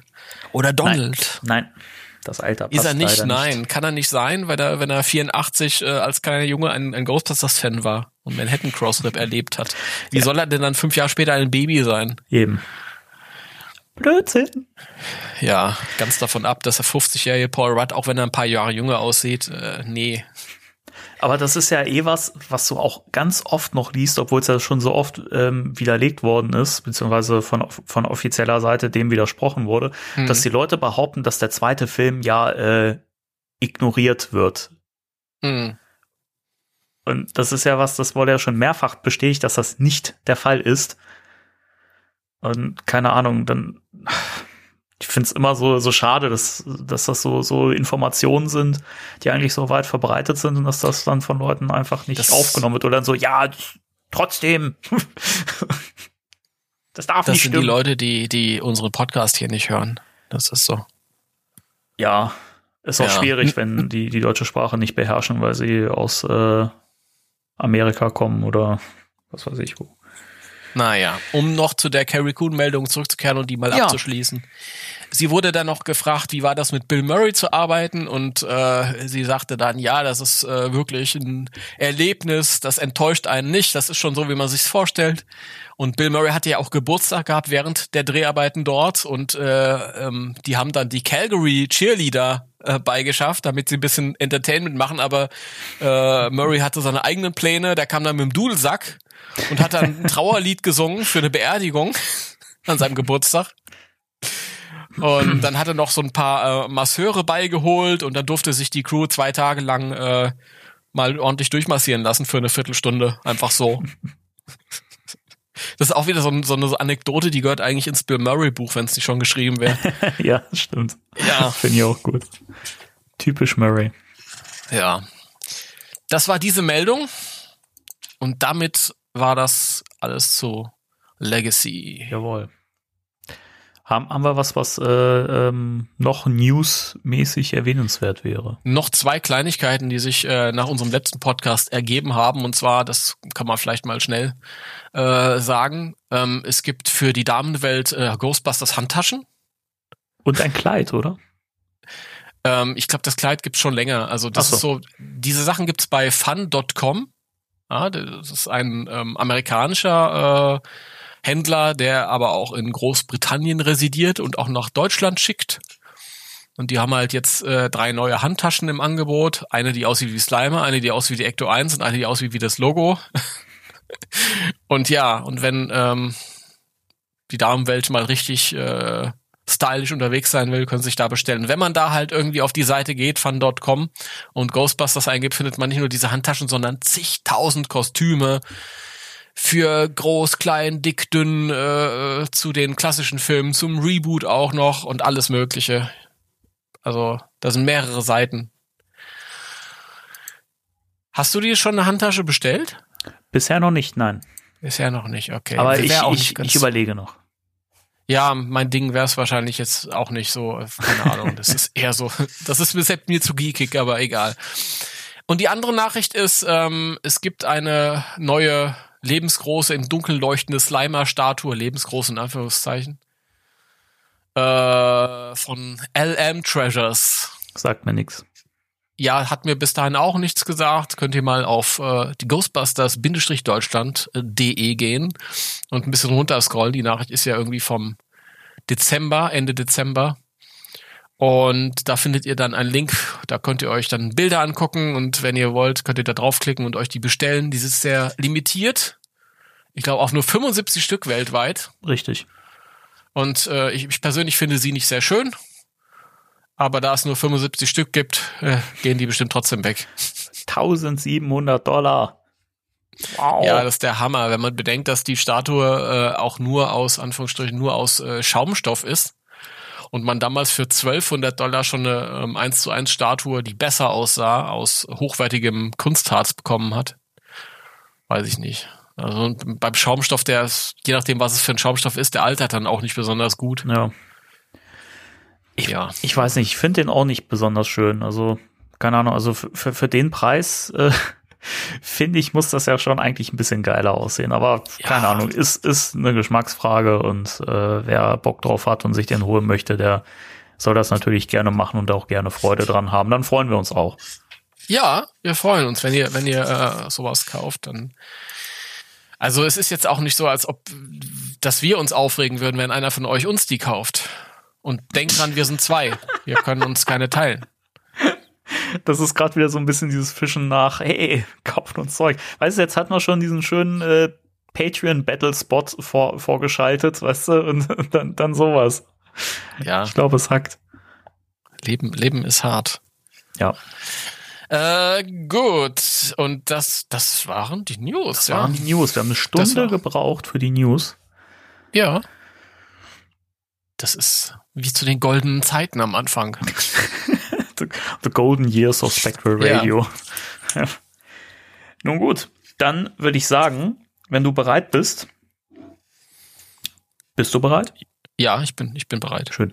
Äh, dann kommen wir jetzt in, mal wieder in unsere Race or Codebooks Ecke. Race Occultix. Bis 7 Uhr Wochentag, samstags bis Mitternacht. Danke sehr. Hallo. Ja, hallo. Willkommen in unserem kleinen, äh, unserer kleinen literarischen Ecke. Wie, was gibt's da zu lachen? Ich, ich freue mich auf die heutige Runde. Aber ich nehme sie nicht an. Ah, da ist wieder Herr Marcel Reich-Ranitzky. Das ist ja schön, Ja, dass Sie auch dasselbe den sagt. Weg hergefunden haben. Ja, wir machen weiter mit unserer IDW-Comic-Besprechung und sind inzwischen beim sechsten Sammelband angekommen. Das muss man sich mal reinziehen. Richtig, richtig geil. Richtig gut. Der, ist das. Der, der, der sechste Band hat den schönen Titel Trains, Brains and Ghostly Remains. Richtig. Finde ich übrigens mit den schönsten Titel der Bände. Ist nicht das aller, der allerschönste Band, aber äh, hat coole Sachen und ist ein toller Titel, ja. ist nicht der schönste Band, aber äh, gut, da kommen wir später dazu. Ähm, ich habe gehört, du hast eine Zusammenfassung vorbereitet. Ja, da muss ich den Leuten aber vorher noch mal was zusammenfassen. Damit die wissen, warum ist das so und nicht so. Also, dieser Band ist ja quasi so, wenn man das grob betrachtet, äh, besteht ja aus zwei verschiedenen Geschichten. Ja, So ganz grob. Da haben wir einmal so eine, diese Geisterschiff-Geschichte äh, am Ende und vor die um, ja, die andere Geschichte.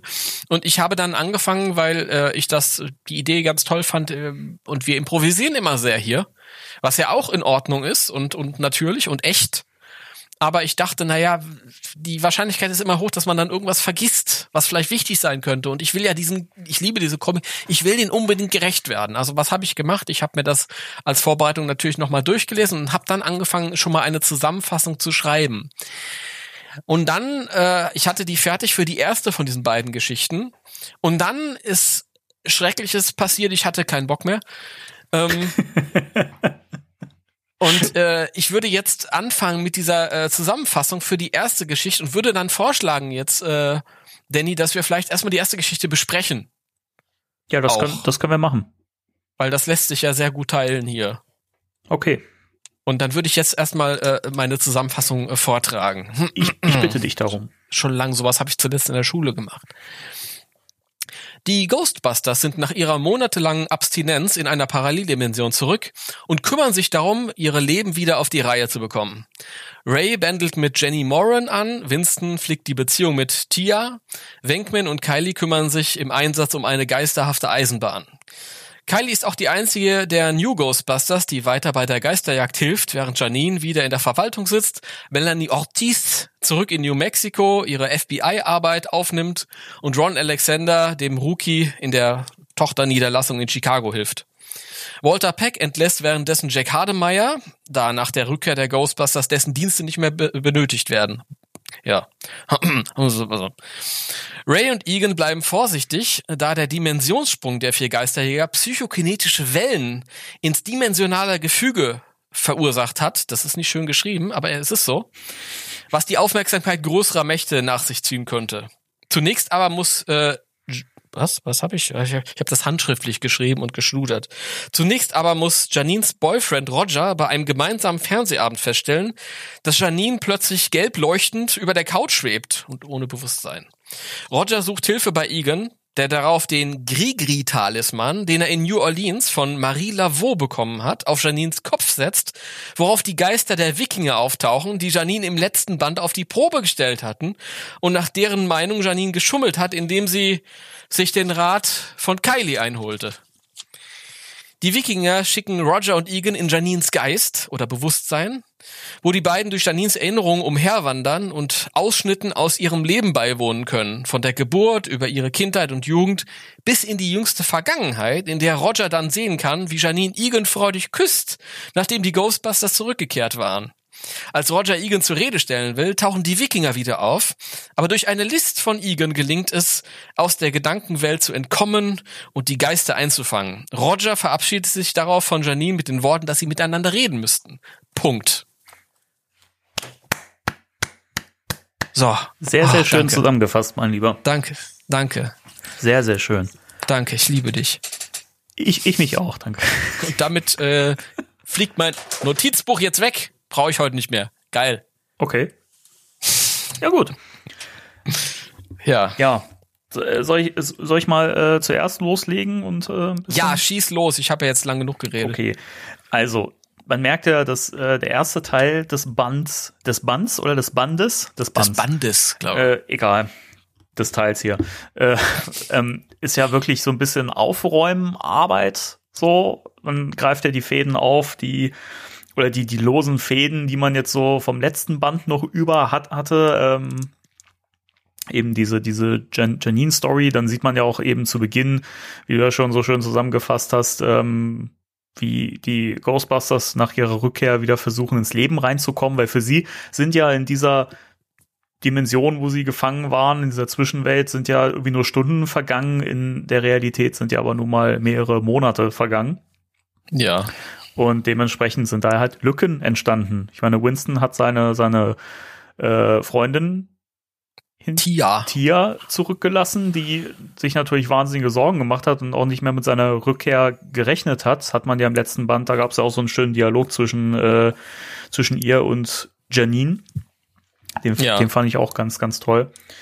Äh, und äh, die hat ihren Winston jetzt wieder und ich finde auch hier den Dialog zwischen den beiden total schön. Ähm, wo Winston auch äh, klarstellt, dass er ähm, weitermachen wird, weil er seinen Job liebt, dass er nicht garantieren kann, dass nichts passieren wird. Also auch den beiden. Mhm. Also er kann halt auch nicht ihr sicher zusagen, es wird dir nichts passieren, weil du bist quasi in diesem Inner Circle drin und ähm, alle, die bisher irgendwie in irgendeiner Weise mit uns näher zu tun hatten, die hatten dann auch äh, paranormale Probleme. Ne? Siehe Dana. Ja. Und ähm, er stellt aber halt auch klar, deswegen will er die Beziehung halt nicht äh, aufgeben und ähm, er weiß halt nicht, was ist und er möchte keinen kein was wenn und so weiter, sondern äh, er möchte, dass, dass es weitergeht. Fand ich Mhm. einen total schönen Dialog und gerade von Winston fand ich das irgendwie schön, weil das nicht so, das ist nicht so auf heldenhaft gemacht, sondern das ist halt wirklich dieses, ja, ich weiß nicht, was passiert. Es kann sein, dass ich irgendwie in Gefahr gerate, es kann auch sein, dass du in Gefahr gerätst, aber Ja. ne, lass uns das Beste draus machen. Finde ich total schön. Ja, und dann äh, auch schön, dass sie sich darauf einlässt. Sie könnte ja sagen, ja gut, aber Ja. so kann ich jetzt nicht leben. Also deswegen Genau. hat es vielleicht keinen Sinn. Genau. Wo, wo man halt schön sieht, was die beiden für, für tiefgreifende Gefühle füreinander haben. Ich fand das immer Ja. schön zwischen den beiden und ähm, ich, ich mag einfach dieses Zusammenspiel von, von den beiden. Ich finde die total cool. Ja. Halt auch, da kommen wir dann ja später noch zu, diese Hotelszene, so den Dialog mit den beiden fand ich auch total cool. Ähm, mag ich, ist sehr, sehr schön geschrieben. Ähm, Ja. ansonsten diesen Part, diesen Wikinger-Part, ja, Ich finde das, ich finde die Idee total toll. Ich finde, man hätte ein bisschen mehr draus machen können. ja, es ist wieder so dieses Problem, dass halt begrenzt Platz ist. Also ich erstmal mit Winston muss ich sagen, Winston ist ja auch toll, weil den hat man ja immer nur als als äh, größere Nebenrolle im Film gehabt. Richtig. Ja, und dass hier mal so ein bisschen auf sein Privatleben eingegangen wird, total gut, total schön.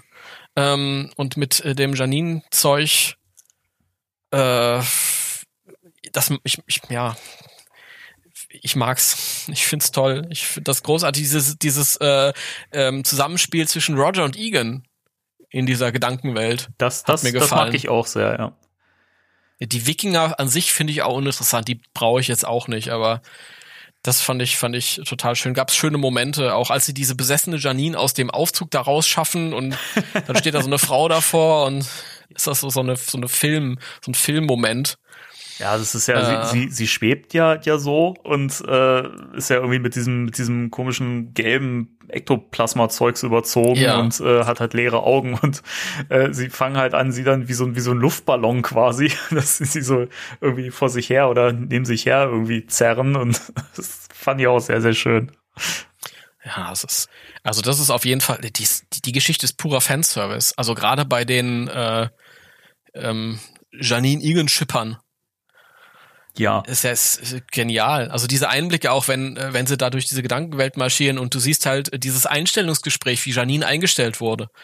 Und Egan kommt da irgendwie raus und sagt so, Wenkman, komm mal rüber, wir brauchen dich. Und sie sieht irgendwie Egan und äh, da kommt so ein, so ein Licht vom Himmel herunter und Engelchen schweben um ihn herum und so. Und, Ja. und er, äh, Roger sagt sich jetzt, ehrlich, so, wirklich? Sie sieht dich und dann äh, kommt ein Licht aus dem Himmel und Ja. Engel schweben dann. Das kann doch nicht. Und er sagt dann, ich bin für deine persönliche Interpretation nicht zuständig. Ja, ja. ja man, man, man muss ja dazu sagen, für diejenigen, die die Comics nicht kennen, es gab ja am Schluss äh, vom fünften Band, als die, die äh, Ghostbusters es geschafft haben, wieder in die reale Welt zurückzukommen, ähm, nachdem Monate, wie gesagt, vergangen sind, äh, fällt, fällt äh, Janine ja I- Egon wirklich so um den Hals und, und küsst ihn ganz heiß und innig und Ja. ähm, das ist ja ein Moment, der ist halt so für sich geblieben und da wurde nicht weiter drüber geredet und das wird Mhm. halt jetzt so ein bisschen aufgearbeitet und äh, Roger sieht ja diesen Moment dann auch, als sie sich in dem Bewusstsein von Janine Genau. bewegen. Das fand ich eine schöne Idee, fand ich ja, dass sie eben auch sozusagen ähm, bei ihren frühesten Kindheitserinnerungen beginnen und bei der Geburt. das finde ich auch halt ähm, witzig. Es Ja. wird ja so erklärt, dass es halt als äh, Ereignis, als frühestes Ereignis irgendwie abgespeichert ist. Finde ich ein bisschen komisch, aber naja. Ja, ja. Ähm, und je weiter sie sich eben äh, ihrem ihrem Kern, äh, den Kern ihrer Gedanken nähern, umso umso ähm, aktueller werden die Erinnerungen. Und Mhm. dementsprechend läuft man ja fast schon so ein bisschen durch äh, ihr Leben. und dementsprechend wird halt so Ja, zum Schluss ja. dann eben auch dieser Kuss dann nochmal äh, sichtbar. Und das Natürlich. ist natürlich für ähm, Roger ein ganz großes Problem, weil sie ihm natürlich auch nichts davon gesagt hat. Das ist, so ist so. Das ist übrigens auch der Punkt, wo ich sage, dass ich ein bisschen schade finde, dass nur dieser begrenzte Platz da, Ja, da ja, ist. Ähm, weil ich da von, wie gesagt, das ist dasselbe mit Winston. Immer wenn ich mehr über die Person erfahre, äh, freue ich mich. Das finde ich interessanter als die Mhm. Ja. x-te Geisterjagd, die im Grund immer dasselbe ist, weil so erfahre ich halt was über die Figuren. Ich muss dazu sagen, auch aus ganz persönlichen Gründen, ich fand das cool, dass Janine anscheinend mal in einem Fastfood-Laden gearbeitet hat, weil das äh, der Porträtierung in meinen Ja, Hörspielen war, entspricht. Das war zwar nicht der, der, der, der Chicken Ripper offensichtlich, aber immerhin. Fand ich auch cool. Ja, aber es steht auch nicht wirklich da, was es ist. Steht also, keine Ahnung.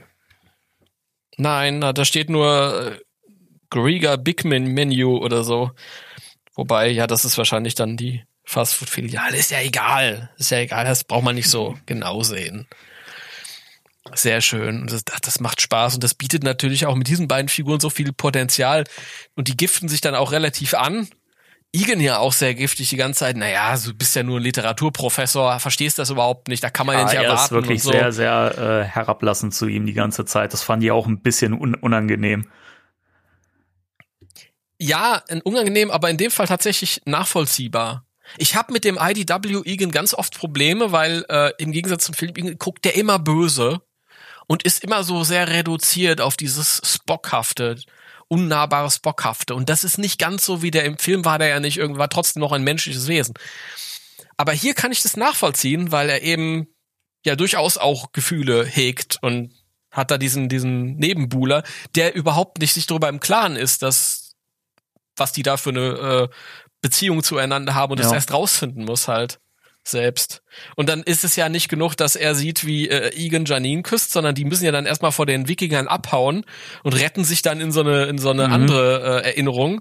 Und dann muss Roger auch noch mitbekommen, wie die da mit dem äh, Louis am fand, rummachen. fand ich auch eine super Szene irgendwie. Da gab es da nicht auch eine Stelle, wo er, wo er sagt irgendwie, äh, nachdem Spengler meint irgendwie, sie müssen mal kurz irgendwie äh, abwarten oder so, und er sagt, wie muss ich mir jetzt das ganze Spektakel hier irgendwie angucken oder so. ja, ja. Fa- Fand ich auch sehr geil.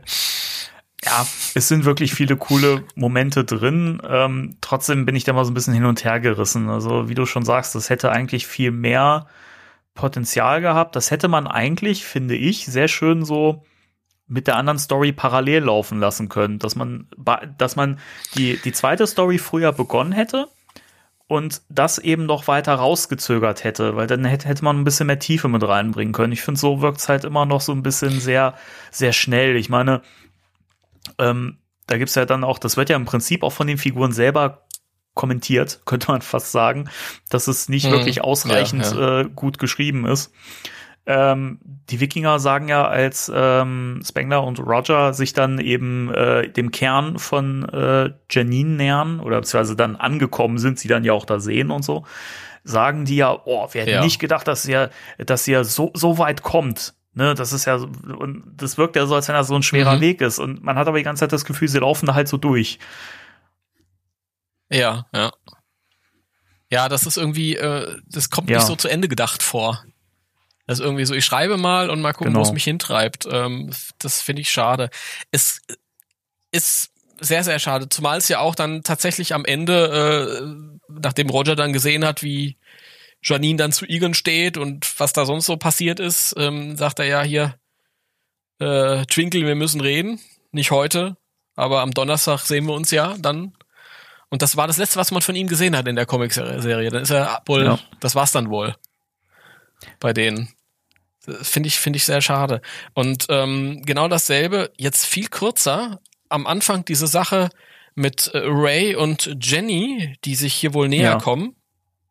Die haben ja, glaube ich, bei ihrem letzten Auftritt, das war irgendwie am Ende der ersten Ongoing, wo diese, diese Das Wolke da in, über äh, New York Band war, vier. da haben die so, ja, genau, Mhm. da haben die so ein bisschen geflirtet, das war nur so angedeutet und jetzt ist hier so der erste Verweis, dass die sich irgendwie, ja, darüber hinaus auch äh, ganz gut finden. Und auch sowas, da hätte man so ein bisschen, ich meine, das ist ja nur für, für, äh, um die Story voranzutreiben, damit die Figuren halt erzählen können, wie es Mhm. ausschaut. Aber da könnte man halt noch ein bisschen ausbauen. Ich nehme das jetzt mal vorweg. Ähm, ich fand die, die zweite Geschichte mit dem Geisterschiff nicht so richtig prall. Also auch nicht schlecht, aber weiß ich nicht. Ich glaube, ich hätte da, ich hätte es schöner gefunden, wenn diese persönlichen Momente aus der ersten Geschichte ein bisschen ausgebaut wären. Und dann ein bisschen Platz Ja, ich genommen hätten. Beides scheitert im Prinzip daran, dass es beides nicht gut ausgearbeitet ist und die Details irgendwie nicht äh, schön ausgeschrieben sind. Das hätte der zweiten Story mit dem Schiff halt auch äh, sehr gut getan, wenn man da einfach noch ein bisschen das weiter ausgerollt hätte. Auch da, da kommen wir ja zwar gleich noch zu, aber um das schon mal äh, vorwegzunehmen, gibt es ja auch so einen schönen Moment am Schluss, der eigentlich viel besser gewirkt hätte, wenn man das vorher einfach ein bisschen schöner auserzählt hätte. Hm, ja, das ist immer das Problem mit dem Platz. Das ist so dieses durchgehende, Ja. die durchgehende Schwachstelle bei der ganzen Serie ist leider so. Die äh, Szene mit der mit der spukigen Eisenbahn, wie hat dir die Die gefallen? fand ich eigentlich ganz cool. Ich mag ja so ein bisschen ähm, diese, dieses, wenn die Charaktere mal so ein bisschen ungewöhnlicher zusammengewürfelt werden. Also man einfach so äh, Ja, Konstellationen hat, die man so vorher noch nicht hatte. Und wenn da mal Figuren aufeinandertreffen, die sonst nicht viel miteinander zu tun haben. Das mag ich sehr. Und das fand ich hier halt schön, dass äh, Peter und äh, Kylie zusammen äh, auf, auf Ja. Jagd gehen und eben mit diesem, diesem Geisterzug zu tun haben. Gibt's ja auch dann einen kleinen Querverweis auf die Real Ghostbusters Folge äh, mit Genau. ähm, genau. Casey Jones. Also nicht der von den Ja. Turtles, ne? Und äh, die Dialoge finde ich toll. Das ist eh für mich so der ganz große Pluspunkt, auch bei schwächeren Bänden, dass aber oft die Dialoge einfach wahnsinnig überzeugen, weil die Figuren so gut getroffen sind. Gerade, wir haben das auch schon ganz oft gesagt, aber es ist wirklich so, wenn man das liest, man hat einfach die Stimmen der, der, der, der, der, der Ja. Schauspieler halt auch im Kopf. Das ist so eigentlich totgetreten, aber ich wollte es auch wieder jetzt sagen, hättest du es nicht gesagt, weil ähm, das einfach so ein, so ein großes Qualitätsmerkmal ist. Man kann es nicht oft Ja. genug sagen. Ist halt wirklich, wirklich so. Also keine Ahnung, gerade in der Szene, dann habe ich die englische Kylie-Stimme im Kopf, ich habe die äh, Bill Murray-Stimme im Kopf. Ich höre die das sagen. Das ist das größte Kompliment, Kompliment was man bei beim Figurenschreiben Ja, halt aussprechen genau. kann. Und was du gesagt hast von wegen äh, mal interessantere Konstellationen oder andere, ich fand das auch total schön. Ich fand den, den Geist jetzt uninteressant, aber darum geht's ja eigentlich nicht. Ich fand das toll, dass hier mal zwei äh, Charaktere zusammenkommen, die beide auf ihrer Weise schlagfertig Ja, sind, stimmt. Ja. relativ, aber sich nicht unbedingt ganz grün. Und dann feilschen die noch hier um ihr, äh, ihren prozentualen Anteil, Ja. was sie da bekommt. Total schön. Ich fand das cool, weil man Das- hat selten, man hat selten Figuren, die Wenkman Paroli bieten können. Ja, das stimmt. Das klappt hier aber ganz gut. Finde ich auch. Leider ein Moment, der halt auch getrübt wird. Die Proton-Bazooka fand ich dann immer so ein bisschen over the top und ah, unnötig. Ja, das ist halt irgendwie so, jetzt müssen wir die Szene wieder rumkriegen schnell, weil wir die nächste Sache erzählen müssen. Was auch wieder übrigens schade ist, auf der nächsten Seite ist nämlich diese, diese Entlassung von äh, Hademeyer, der ja auch in dem letzten Band dazu Ja. kam, damit er da ist und jetzt halt irgendwie, wo die Ghostbusters wieder zurück sind, keine Funktion mehr hat. Die ganzen Rechte und alles geht an die Ghostbusters selbst zurück, da sie wieder zurück sind. Und für Hademeyer gibt's halt keine Aufgabe mehr und er verschwindet aus Gesang und klanglos aus der Serie. Und das ist diese Art von Auftritt, wie wir vorhin gesagt haben, mit Rick Moranis. Der ist da, damit er da ist, aber Ja. Hätte auch jeder andere sein können. Eben. Ich fand, man hat hier gemerkt, dass man einfach Sachen aufgearbeitet hat und aber auch gleichzeitig, also man wollte auch was Neues erzählen. Und Das Mhm. finde ich, das kommt sich total in die Quere. Deswegen habe ich ja vorhin gesagt, man hätte das einfach beides ein bisschen strecken sollen und parallel laufen lassen sollen. Ähm, das wirkt halt wirklich so, hey, den müssen wir jetzt irgendwie rausschreiben, so. Und das ist ja wirklich Ja. irgendwie auf zwei Seiten. Und auch diese Reaktion von Hademeyer fand ich so Hanebüchen, so dieses, oh, ich dachte, wir sind Freunde. Was? Das ist doch nicht die Figur, wie sie im Film im zweiten zu sehen war. Also das Ja, ist, ja. da muss ich echt sagen, den Charakter finde ich, hat Burnham absolut nicht getroffen. Also auch schon in, in Band 5 nicht. Da fand ich ihn auch schon, also da hätte ich ihn halt auch nicht erkannt, wenn er nicht so benannt worden wäre. Er verhält sich einfach nicht so. Ja, das ist, ist wahr. Also von daher hätte man auch, wenn man eh nichts mehr mit dem vorhat, hätte man genauso gut sagen, in so einer, keine Ahnung, im Dialog irgendwie erwähnen können, okay, der ist jetzt auch nicht mehr dabei. Ja, Und genau. Da hätte man die zwei Seiten sich auch sparen können, hätte man die irgendwo anders aufteilen können. Nichtsdestotrotz, also das ist ja immer so ein, so ein Hin und Her. Da haben wir zum Beispiel so ein Abarbeiten, was nicht gut geklappt hat, ja, mit Hardemeyer. Gerade wenn du so eine geile Figur wie Walter Peck dann daneben hast. Ja. Und dann halt wieder so andere Sachen wie das mit Winston oder mit Ray und Jenny, die halt äh, auch eigentlich nur dafür da sind, um was das Geschehene halt nochmal aufzukochen, weiter zu erzählen, aber gleichzeitig halt äh, die äh, Figurendynamik miteinander voranzutreiben. Total schön. Ja. Das klappt dann wieder gut. Ja. Was haben wir denn hier noch so? Mir fällt, mir fällt gerade noch ein, haben wir schon den, den kleinen äh, Garfield äh, Insider-Gag benannt? Nein, haben wir Den nicht. fand ich sehr, sehr schön. Es gibt eine Szene, in der Roger und Janine auf dem Sofa kuscheln und Fernsehen und sich halt nicht auf ein Programm festlegen können. Roger möchte gern einen, einen, äh, einen Hor- Horrorfilm mit einem Werwolf gucken. Findet sie aber blöd. Und dann zappen sie halt so durch das äh, Programm und bleiben halt, also es ist halt ein Panel, wo man eine schlafende, dicke, rote Katze sieht mit einem Teddybärchen im Körbchen und einer Decke drüber. Und äh, dann sagt sie so, oh nein, nicht die sprechende Katze, ich hasse das. Was ja einfach auch wieder so eine schöne, so ein schöner, so ein schöner Insider-Gag ist. Ich komme hier übrigens die ganze Zeit an mein Mikrofon. Entschuldigung, ich bin noch nicht so geübt. Schmeiß weg. Ich bin, schmeiß weg. Ich, ich, ich, bitte das zu, zu, zu verzeihen. Ich hoffe, das ist im Schnitt dann nicht so doll zu hören. Aber finde ich halt schön, wenn man bedenkt, dass Bill Murray ja äh, Garfield auch gesprochen hat. So habe ich das noch gar nicht gesehen. Das erst jetzt. Wurde das das ich habe die, die Garfield-Anspielung wahrgenommen, aber so weit habe ich dann gar nicht gedacht. Ja, ich Aber das macht- gehört so. Macht natürlich Sinn, wenn äh, der Kater dann so klingt wie ihr Chef und den sie nicht so mag. Eben, deswegen, Das ist das, das, das fand ich total schön. Das sind halt so diese kleinen Details, was selbst, wenn es mal ein schwächerer Band ist und man so viel zu mäkeln hat, was ja hier durchaus auch schon mal vorkam, aber es sind immer so kleine Details, die es trotzdem einfach so lesenswert machen und man sich immer denkt, okay, es hat sich halt trotzdem gelohnt, das zu lesen. Ja, auf jeden Fall. Und dann, sie zappen ja weiter und landen dann bei den Filmations Ghostbusters. Na, Ja, fand ich auch sehr schön. Aber Oder wie es hier heißt, Spencer and the Crystal Ghoul. ja, ja, super geil. Eieiei. Sehr schön. Ja. Ja, na, und äh, da gibt's ja auch diesen kleinen Seitenhieb von Roger. Ich glaube, Mhm. da macht man sich ja auch so ein bisschen äh, über die Qualität lustig, indem er sagt, ja, ja. indem er sagt, ähm, dass sie das Budget der Special Effects äh, toppen könnten mit äh, Zeug, was er in seiner Couch findet. also, also er meint natürlich wahrscheinlich äh, Kleingeld, was ins äh, Sofa gerutscht ist, was halt so ja, ja, passiert. na, der, Finde ich, finde ich sehr schön. Also diese kleinen Gags, die machen echt Spaß. Das ist sehr schön. Ja, wirklich. Ganz, ganz toll. Eieiei. So, was haben wir denn noch da? Hm. Noch eine kleine persönliche Anmerkung. Ich mag es, diesen Schleimblower zu sehen im Cartoon immer, freue ich mich. Den hat Egon kurz auf. Den Slimeblower? Ja, Ah, ja, hat er, Tatsache, ja, du schießt er recht. auf, auf Janine drauf dann. Stimmt, stimmt, du hast recht.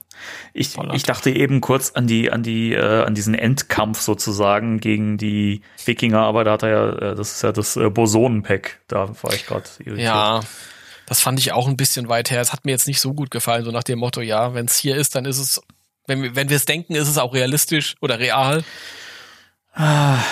Und dann funktioniert das dann tatsächlich auch. Also, Da hat, Hm.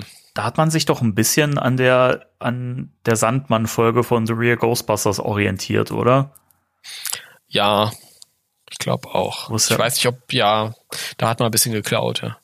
Wo es ja auch Aber die, Auf, die Auflösung ist oder die Lösung ist, hey, wenn ich das träume, dass ich das sein kann, dann bin ich das auch direkt und ich habe äh, die das Gerät in der Hand und keine Ahnung. Also was ich cool fand ist, und ich glaube, das kam hier auch zum ersten Mal vor, ist diese äh, versteckte Fangeinrichtung im Hauptquartier.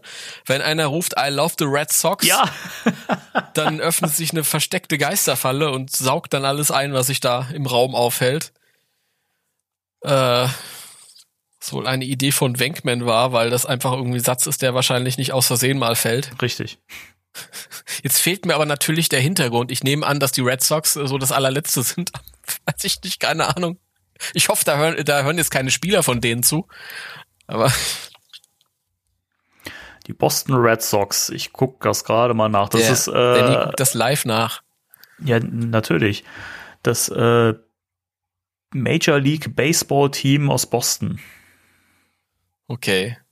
Ja, es kann ja alles sein. Das kann ja sein, dass die irgendwie eine Rivalität haben zu irgendeinem Team aus Manhattan oder New York oder was weiß ich. Da haben wir keinen, keinen kulturellen Zugang. Das weiß ich jetzt Nee, nicht. nee, nee. Ich, ich versuche das hier gerade mal parallel so ein bisschen äh, rauszufinden. Du kannst aber ruhig auch schon weitermachen. Ich habe nichts weiter zu erzählen. Na toll. Wollen wir dann mit der zweiten Ja. Geschichte weitermachen? Ja, ja, ich würde dich bitten, das, das zusammenzufassen. Nee, du hast doch so eine schöne Zusammenfassung geschrieben. Nee, ich, na, ja, ich habe eben, ich habe die ja schon geschrieben. Äh, die muss ja jetzt auch nicht irgendwie so so toll vorbereitet sein. Einfach erzähl schnell, um was es geht. Boah, da war ich jetzt gar nicht drauf ge gefasst, dass ich das jetzt zusammenfassen soll. Ich war da stundenlang drauf gefasst. Ich kann das, ich kann das echt schlecht zusammenfassen. Ich kann es versuchen. Werden Ja. mir aber viele Details durch, durch die Lappen gehen. Das ist ja nicht schlimm, das macht ja nichts. Das, die Story ist eh blöd. Also in der zweiten Geschichte geht's äh, im Prinzip darum, dass ähm, ein äh, Geisterschiff auftaucht. Das hat sich auch schon in der Story vorher so ein bisschen angedeutet. Da gab's ja diesen, beziehungsweise so, ein- so ein Prolog, äh, ähm, dem so ein, so ein, war das ein Eisblock Ja. oder so, aufgetaucht Ja, ist. irgendwie sowas, Dann ja. kam dieses Leave! Also verschwindet! Ja, Und- wieder eine Seite, die sie hätten sparen können. Aber egal. Richtig, Wahnsinnsprolog. Äh, vier Bildchen und dann Ende Prolog. Geil, danke. Aber immerhin durfte den noch Dan Schöning selbst zeichnen, oder? Ja, das ist noch von ihm. Immerhin.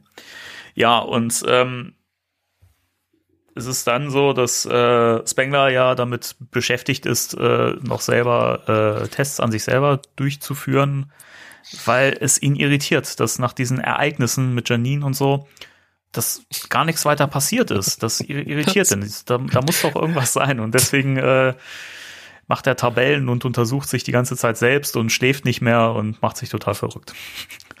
Deswegen er auch nicht mehr äh, an Einsätzen teilnehmen kann, weswegen die äh, undankbare Aufgabe, sich um dieses Geisterschiff-Problem zu kümmern, äh, Peter Wenkman anheimfällt, der natürlich prompt von ähm, Walter Peck angerufen wird und äh, um äh, dringlichste Erledigung gebeten wird. Und äh, ja, er holt sich dann, nachdem er vergeblich ver versucht hat, Egon ins Boot, haha, Boot zu holen, erreicht er dann Don Ray, der natürlich eh immer dabei ist, ist klar. Äh, Winston kann nicht dabei sein, denn der ist äh, auf einer kleinen Ferienreise mit Tia, so scheint es, in einem Hotel. Wie sich dann aber In- herausstellt, In, wo, wo, wo ist das? Wo die ganzen Casinos sind? Las Vegas, oder? Sie sind in Las Vegas, glaube ich. Sag einfach ja. ja, Ich glaub's auch nur. ey, wie, wie aufmerksam wir das gelesen haben, oder? Verrückt. Ja, ja, du hast es ja gestern, ge- ich habe es ja eben erst gelesen.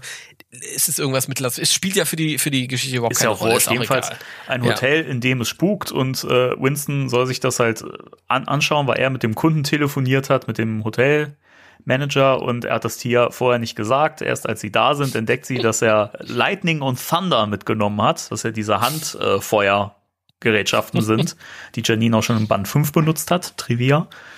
Und ähm, ja, sie ist dann aber auch nicht, nicht so wirklich böse, sondern sagt dann halt, ja gut, dann er- erledigst du das und äh, ich gehe mir schon mal eine Massage gönnen. Das ist unglaublich, die ist so ein Keeper, das gibt's gar ja, nicht. wirklich, ne? Naja, es stellt sich dann heraus, dass es doch nicht ganz so simpel ist, das Problem. Und äh, Winston hat ein bisschen zu kämpfen, natürlich auch mit äh, Problemen mit seinen Gerätschaften, die er mit Hilfe von Spengler lösen kann, telefonisch. Ja. Und er fängt den Geist dann ein. Der Manager ist ein Arsch, kann man so sagen. Der hat äh, dann nämlich ein großes Problem, weil er Winston dann ja vorwirft, ähm, dass er dass er nicht diskret gelöst hat. Und das war ja nun mal seine Ansage, dass es diskret gelöst werden sollte. Und dann kommt ein Moment von Winston, den ich sehr liebe, weil er dem Manager dann richtig Feuer macht, verbal, und äh, ihm dann sagt, naja, ich habe Ihnen klipp und klar Fragen am Telefon gestellt, die leicht zu beantworten waren. Und äh, ähm, Sie haben mir versichert, und Sie haben das auch unterschrieben, vertraglich, dass das ein, äh, ein, ein leichtes Problem ist, dass dieser Geist nichts machen kann, außer zu erscheinen. Er kann nicht seine Umgebung beeinflussen. Und äh, dementsprechend hat er halt äh, rechtlich die Oberhand und äh, droht halt und er sagt halt, na, wir können halt äh, so verfahren, ich kann den Geist hier freilassen oder wir können sie verklagen. So. und der Manager gibt dann halt klein, äh, klein bei und Winston hat so seinen Payoff-Moment. Finde ich sehr cool. Ja, das Geisterschiff, da kümmert sich dann ja auch Kylie noch mit drum und ähm, sie fahren dann halt mit dem Boot dahin und dringen in dieses Schiff ein.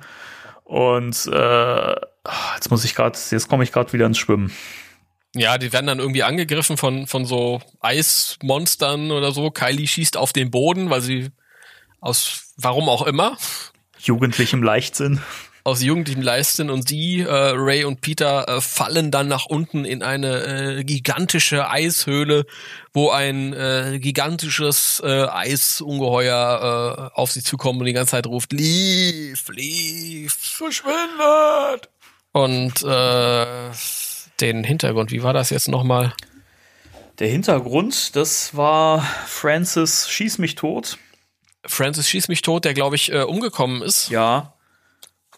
Und der an dieses Schiff gebunden ist, genau. Das war ja das große Problem, dass sie ähm, den Geist nicht besiegen konnten, weil er oder nicht äh, fangen wollten, konnten, das am Schluss dann aber doch machen, weil er an das Schiff gebunden ist und äh, wenn er dieses Schiff erscheinen lässt und sie sich gerade auf diesem Schiff befinden und er dann nicht mehr da mhm. ist, ist das Schiff halt auch nicht mehr da und dann haben sie ein Problem, weil sie dann im äh, offenen Meer äh, vor sich hin schwimmen und ertrinken. Also grob zusammengefasst. Ja. Genau, und ähm, war das Wenkman, der dann auf die Idee kommt, dass, äh, dass sie den, dass sie den Sohn dann doch irgendwie einfangen also den, den, den Geist, ich, den Geist äh, und äh, ihn dann quasi zum Grab, zur Grabstätte seines Vaters bringen.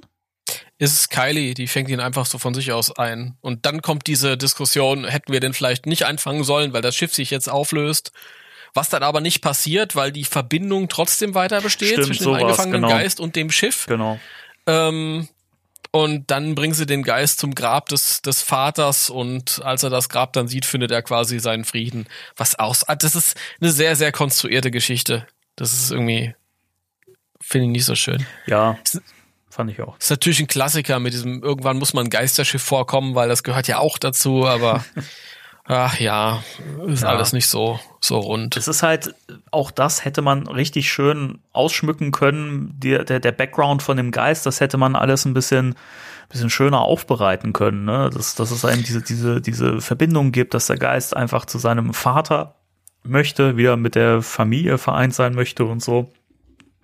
Ja, das, das Problem ist, der Geist interessiert mich nicht ich, wenn ich, wenn ich weiß, der kommt wieder vor und spielt eine größere Rolle oder da, da vermischen sich Schicksale zwischen ihm und dem Hauptprotagonist, dann, dann sehe ich das ein, dann sage ich, okay, da will ich ein bisschen mehr erfahren. Aber so ist einfach nur ein Geist, dessen Geschichte eh schon Platz wegnimmt an anderer Stelle für die Hauptfiguren. Und das ist so ein bisschen so das Problem, das ich mit der Storyline habe. Ich mag die Storyline mit äh, Winston und äh, Tia. Mhm. Das finde ich ganz cool. Obwohl auch da wieder die Geisterjagd ein bisschen gestreckt ist. Ich bin vielleicht ein Ghostbusters-Fan, oder? Ich reg mich immer auf, wenn die Geister jagen. Statt wenn die miteinander reden. ich bin so Team Jason äh, Reitman von vor 15 Jahren, wo er gesagt hat, mein Ghostbusters-Film, da würden die nur miteinander reden, da gibt's keine Geisterjagd. ähm, aber äh, vielleicht mal was anderes so. Ähm, das ist ja jetzt zum ersten Mal in dieser Ongoing-Serie, wo ein anderer Zeichner genau. zum Zuge kommt, weil ich glaube, mich zu erinnern, dass der äh, Schöning einfach im Urlaub war. Richtig, genau. Gezeichnet ja. hat das Doc Shaner. Ja. Ob der so heißt in Wirklichkeit? Meinst du nicht, dass der Dr. Shaner ich, heißt? Ich weiß nicht, ob, ob der Doc Shaner heißt. Aber wie gefällt dir das, der Stil? Ist mal was Neues. Ja. Aber ich finde es auch nicht so toll. Also es ist halt, das, das, das Problem ist, dass es halt ein krasser Bruch ist. Ähm, wenn man ja vorher eben noch eine klassische von Schöning gezeichnete Story hat und dann auf einmal dieser krasse Bruch und dann hast du eben den Stil von Doc Shaner, der sich ja wirklich sehr von dem von Schöning unterscheidet, weil er eben nicht ganz so cartoonig ist, sondern schon einen mhm. realistischen Anspruch hat. Und das hat mich im Lesefluss gestört. Wenn das jetzt äh, ein Band gewesen wäre, in dem das komplett so gewesen wäre, in einer Storyline, wäre das okay gewesen, aber das, man hat ja schon zwischen diesen beiden Geschichten so ein bisschen so einen Übergang und das fand ich schade. Also das hat mich beim Lesen schon so ein bisschen rausgebracht, muss ich sagen. Ja, das sehe ich ja auch so. Also ich mag den Stil total, so für sich, muss ich dazu sagen. Ich finde den cool. Ich finde auch die Idee, ja, also ich mag, ich, ich liebe ja ähm, ähm, Schöning total, aber ich war auch immer ein Fan davon, wenn es ein bisschen realistischer wird. Und bei Doc Shaner, das ist ich bin jetzt nicht so ein, so ein, so ein, so ein Mega-Comic-Nerd. also ich weiß nicht, ob die Begrifflichkeit richtig ist, aber ich finde, es hat fast ein bisschen Undergroundiges. Kann das sein? Ist irgendwie sowas sehr Indie-mäßiges. Ich finde, also ich, ich finde es spannend. Ich habe den ja auch gerade parallel noch mal äh, gegoogelt. Also wir sind ja super vorbereitet hier, muss man ja auch mal dazu sagen, ähm, weil ich gerade wissen wollte, was er sonst so gemacht hat. Weil da fühle ich mich gerade bestätigt in meinem Gedanken. Mir kam das so ein bisschen Superheldenmäßig vor. Mhm. Und tatsächlich hat er sehr viele Superhelden Comics gezeichnet. Ähm, Deadpool, Strange Adventures, Supergirl. Das ist ja genau das Gegenteil von dem, was ich eben gesagt habe mit, mit Indie und Underground. Richtig, genau. ja, es sind, sind auch so ein paar Sachen dabei, die man nicht so wirklich kennt, glaube ich. So ein paar One-Shots, äh, Buddy Cops, Doom Patrol mhm. ist, ist, ist ein Begriff, aber Superman teilweise auch, ähm, so ein paar Sachen. Also der ist halt schon eine Größe in der Comic-Szene anscheinend, ja. aber ich finde, der Stil ist halt zu Ghostbusters einfach nicht so wirklich passend. Ich mag den total. Ich hätte auch mit dem kein Problem okay. gehabt. Es ist natürlich was anderes, ja, klar. Es ist, äh, ich, ich mag's total. Was ich, was ich auch sehr mag, ist, äh, es gibt so Figuren, gerade jetzt wie Kylie zum Beispiel, die ich immer nur in Cartoon-Optik gesehen habe. Ja, wenn du jetzt Janine nimmst oder Peter Venkman. Peter Venkman habe ich in Form von Bill Murray gesehen, in Form von äh, Schöning in Form von Real Ghostbusters, in Form von verschiedenen Comic-Interpretationen. Kylie ist immer so das, was ich aus der Zeichentrickserie kannte. Auch das, was Schöning zeichnet, ist ja sehr, sehr angelehnt an die Cartoon Kylie, auch ja. wenn es einen eigenen Strich ja, hat für stimmt. sich natürlich auch zu, also im Verlauf der Serie. Aber ähm, hier sehe ich mal eine, eine äh, realistischere Interpretation. Das interessiert mich total, weil ich mich da gefragt habe, wie, wie sieht diese Person eigentlich wirklich aus, wenn ich die aus dem aus diesem ausgesprochenen Comic-Universum raushole. Mhm. Und das finde ich interessant immer, sowas halt. Ähm, was mir dagegen nicht gefällt, ist, dass äh, so ziemlich alle Figuren immer grimmig gucken. Ja. Immer. Also das meistens. Ja. Warum? Warum? Na gut. Unsere Feststellung zum Doc Shaner. Äh, zu der Geschichte selbst. Was fandst du so cool? Was nicht? Was fand ich cool? Ich fand ähm, die Spengler-Szenen sehr schön. So geil. Ist alles in Ordnung, das kann nicht stimmen. Ja, das ist, das ist einfach so, so, so typisch und äh, einfach wieder der Charakter super getroffen und äh, weiß nicht, finde ich gut. Ähm, hm. Ich fand ansonsten gar nicht so viel schön. Wie gesagt, ich fand diesen, diesen äh, Tia und Winston-Dialog in dem Hotel schön, wo sie dann halt wirklich äh, einfach gar nicht sauer ist, dass er ihr das vorenthalten hat und äh, sie dahin geführt hat mit einem Vor äh, unter einem Vorwand, weil er da eben nicht einen Geist, einen Geist jagen soll und doch nicht so wirklich Urlaub machen soll. Beziehungsweise mhm. es ja eigentlich vorher als ähm, leichtes Spiel angekündigt war. Aber sie dann auch nicht so wirklich stinkig ist und halt dann weggehen und sagt, na gut, ich kann mir dann mal eine Massage und du machst das so. Ne? Fand ich, das ist einfach ein richtig geiler Moment. So richtig gut geschrieben. Ja. Also das, das, das fand ich toll. Ich fand eigentlich die Geisterjagd in dem Hotel, also dieses ganze Hotelding fand ich eigentlich ganz cool. Dadurch, dass das ja auch mal wieder von der anderen Geschichte so abgelöst wird, unterbrochen wird und äh, man beides ja so ein bisschen parallel verfolgt, fand ich das eigentlich ganz äh, abwechslungsreich und äh, war, war nett dieser Geist hat mich bisschen an diese Golems aus dem Videospiel erinnert, weil er sich ja aus, an der, ähm, aus so einem Haufen äh, Fleisch zusammensetzt. Ja. Und da gab's ja diese Videospiel-Golems, die aus sich aus Büchern oder aus äh, auch teilweise anderen Sachen zusammengesetzt haben. Das mich so ein bisschen dran erinnert. War das nicht auch mal irgendwie eine ursprüngliche Idee für äh, Answer the Call, dass es da einen Geist geben sollte, der sich irgendwie aus, aus Fleisch zusammensetzt? Kann sein. Was weiß ich. Die hatten ursprünglich hatten die ganz furchtbare Ideen.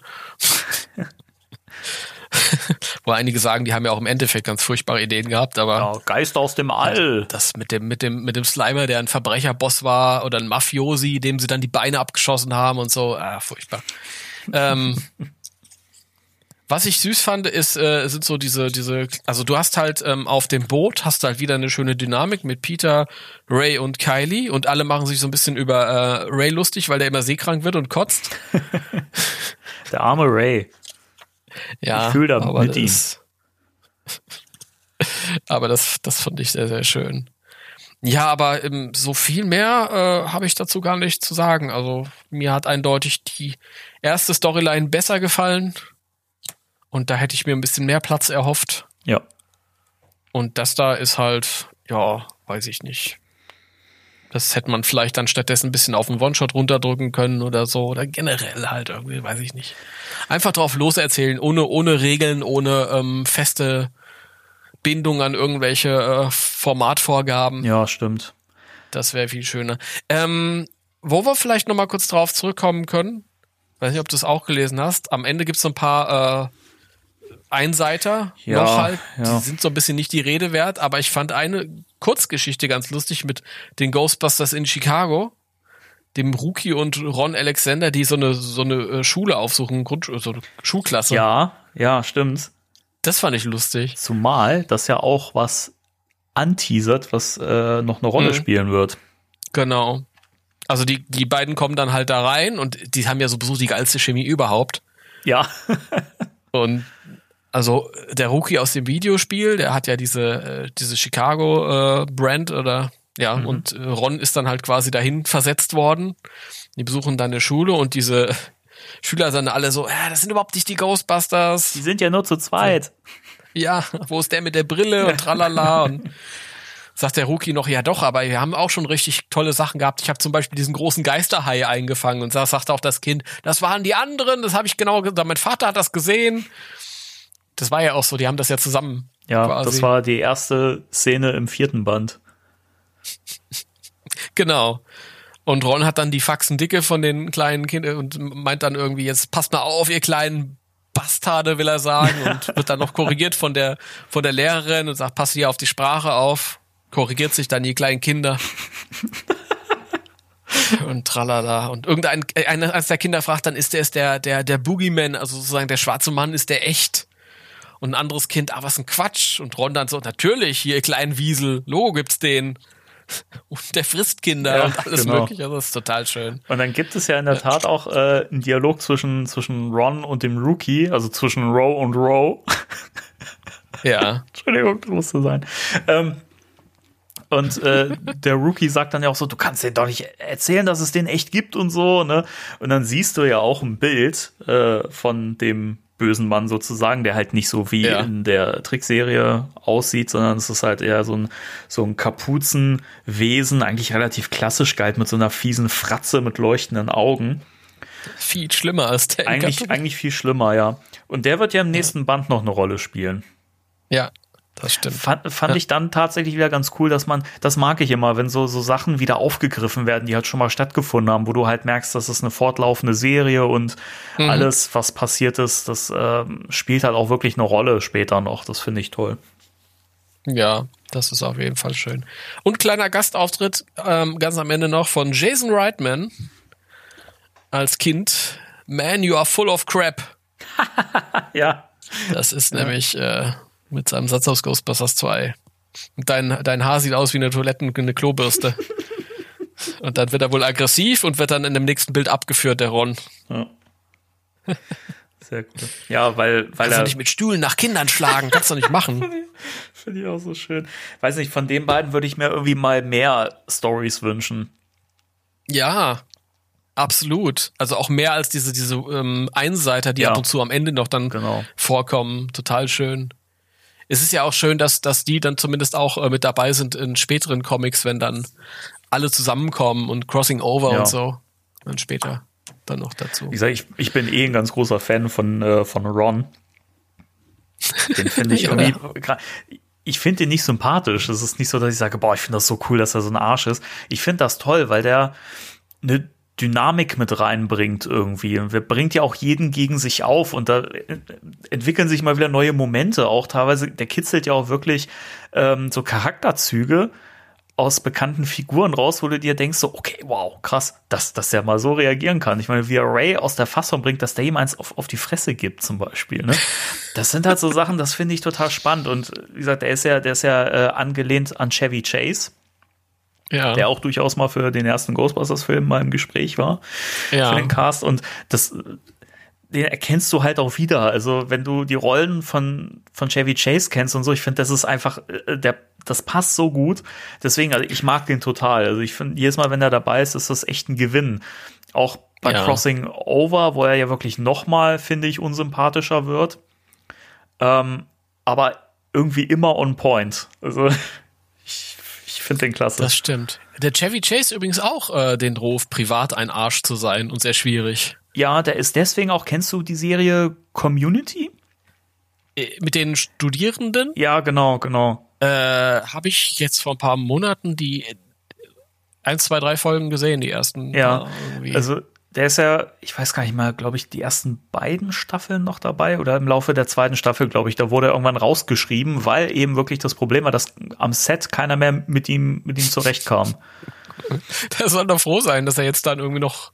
Ich meine, wäre doch, wäre doch, eigentlich ist das doch der, der Honeypot, da jetzt nochmal im, im etwas höheren Alter eine fortlaufende Serie angeboten zu bekommen. Ja, eben. Also, na gut, dann hat er ja noch mal äh, so, einen- so einen kleineren Auf, Auftritt in dem äh, in diesem Griswolds äh, Ja, gut. neuen Film gehabt. Ja, den habe ich, habe ich den gesehen. Weiß ich, das ist immer das, das Allergeiste, wenn du nicht weißt, ob du einen Film gesehen hast und habe ich den schon wieder vergessen oder? Ich glaube, ich habe Ja. den gesehen. Ich, Den gab's bei Netflix. ich habe den letztens zum zweiten Mal gesehen und der ist, also vom Humor her finde ich den echt grenzwertig. Der hat ein paar richtig gute Stellen, aber größtenteils auch wirklich so dumm und plump und dass, dass du dir denkst, also eigentlich, nee, also das hat auch wirklich nicht, nicht mehr viel mit den alten Filmen irgendwie zu tun, also auch vom, vom Spirit her. Da ist natürlich die Frage an dich, warum guckst du dir den zweimal an? weil ich den beim ersten Mal gar nicht so schlecht fand und es mal so ein paar, so, es gab so ein paar Gags, die so, die es so geschafft haben, bei mir mein, und, und meiner Frau zum, zum Insider zu werden oder zum, zum, Okay. zum Running Gag viel mehr. Und deswegen haben wir immer gesagt, auch gucken wir uns den noch mal an. Und danach haben wir den, haben wir uns so an, angeguckt und gesagt, warum haben wir den jetzt eigentlich noch mal geguckt? Der ist ja furchtbar. Keine Ahnung. Also Ach wir- Gott. wirklich kein besonders guter Film. Naja, gut. Community. Ähm, wie ist das denn? Wollen wir dich jetzt mal entlasten? Weil du hast jetzt genug zu schneiden. Mich entlasten. Ja. Ja, wenn zwei du nichts Stunden. mehr zu sagen hast. Nee, also zum Comic habe ich alles gesagt, was gesagt werden musste. Wahrscheinlich fällt mir nachher noch was ein. Das ist immer so. Ähm, nö. Das, Na gut. das von mir aus war's das für die erste Sendung 2021. Also wenn das mal kein volles Paket war für die Leute, oder? Ja. Wohl wahr. Gut. Prima. Jawohl. Dann, es hat mir wieder großen Spaß gemacht. Es war sehr schön, endlich mal wieder mit dir podcasten zu können. Mir auch.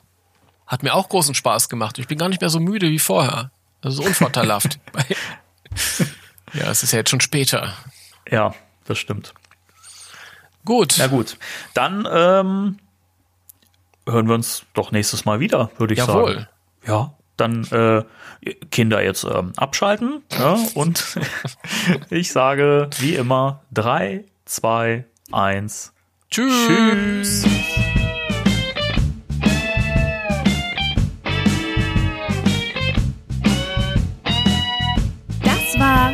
Spectral Radio, der Ghostbusters Deutschland Podcast mit Danny und Timo.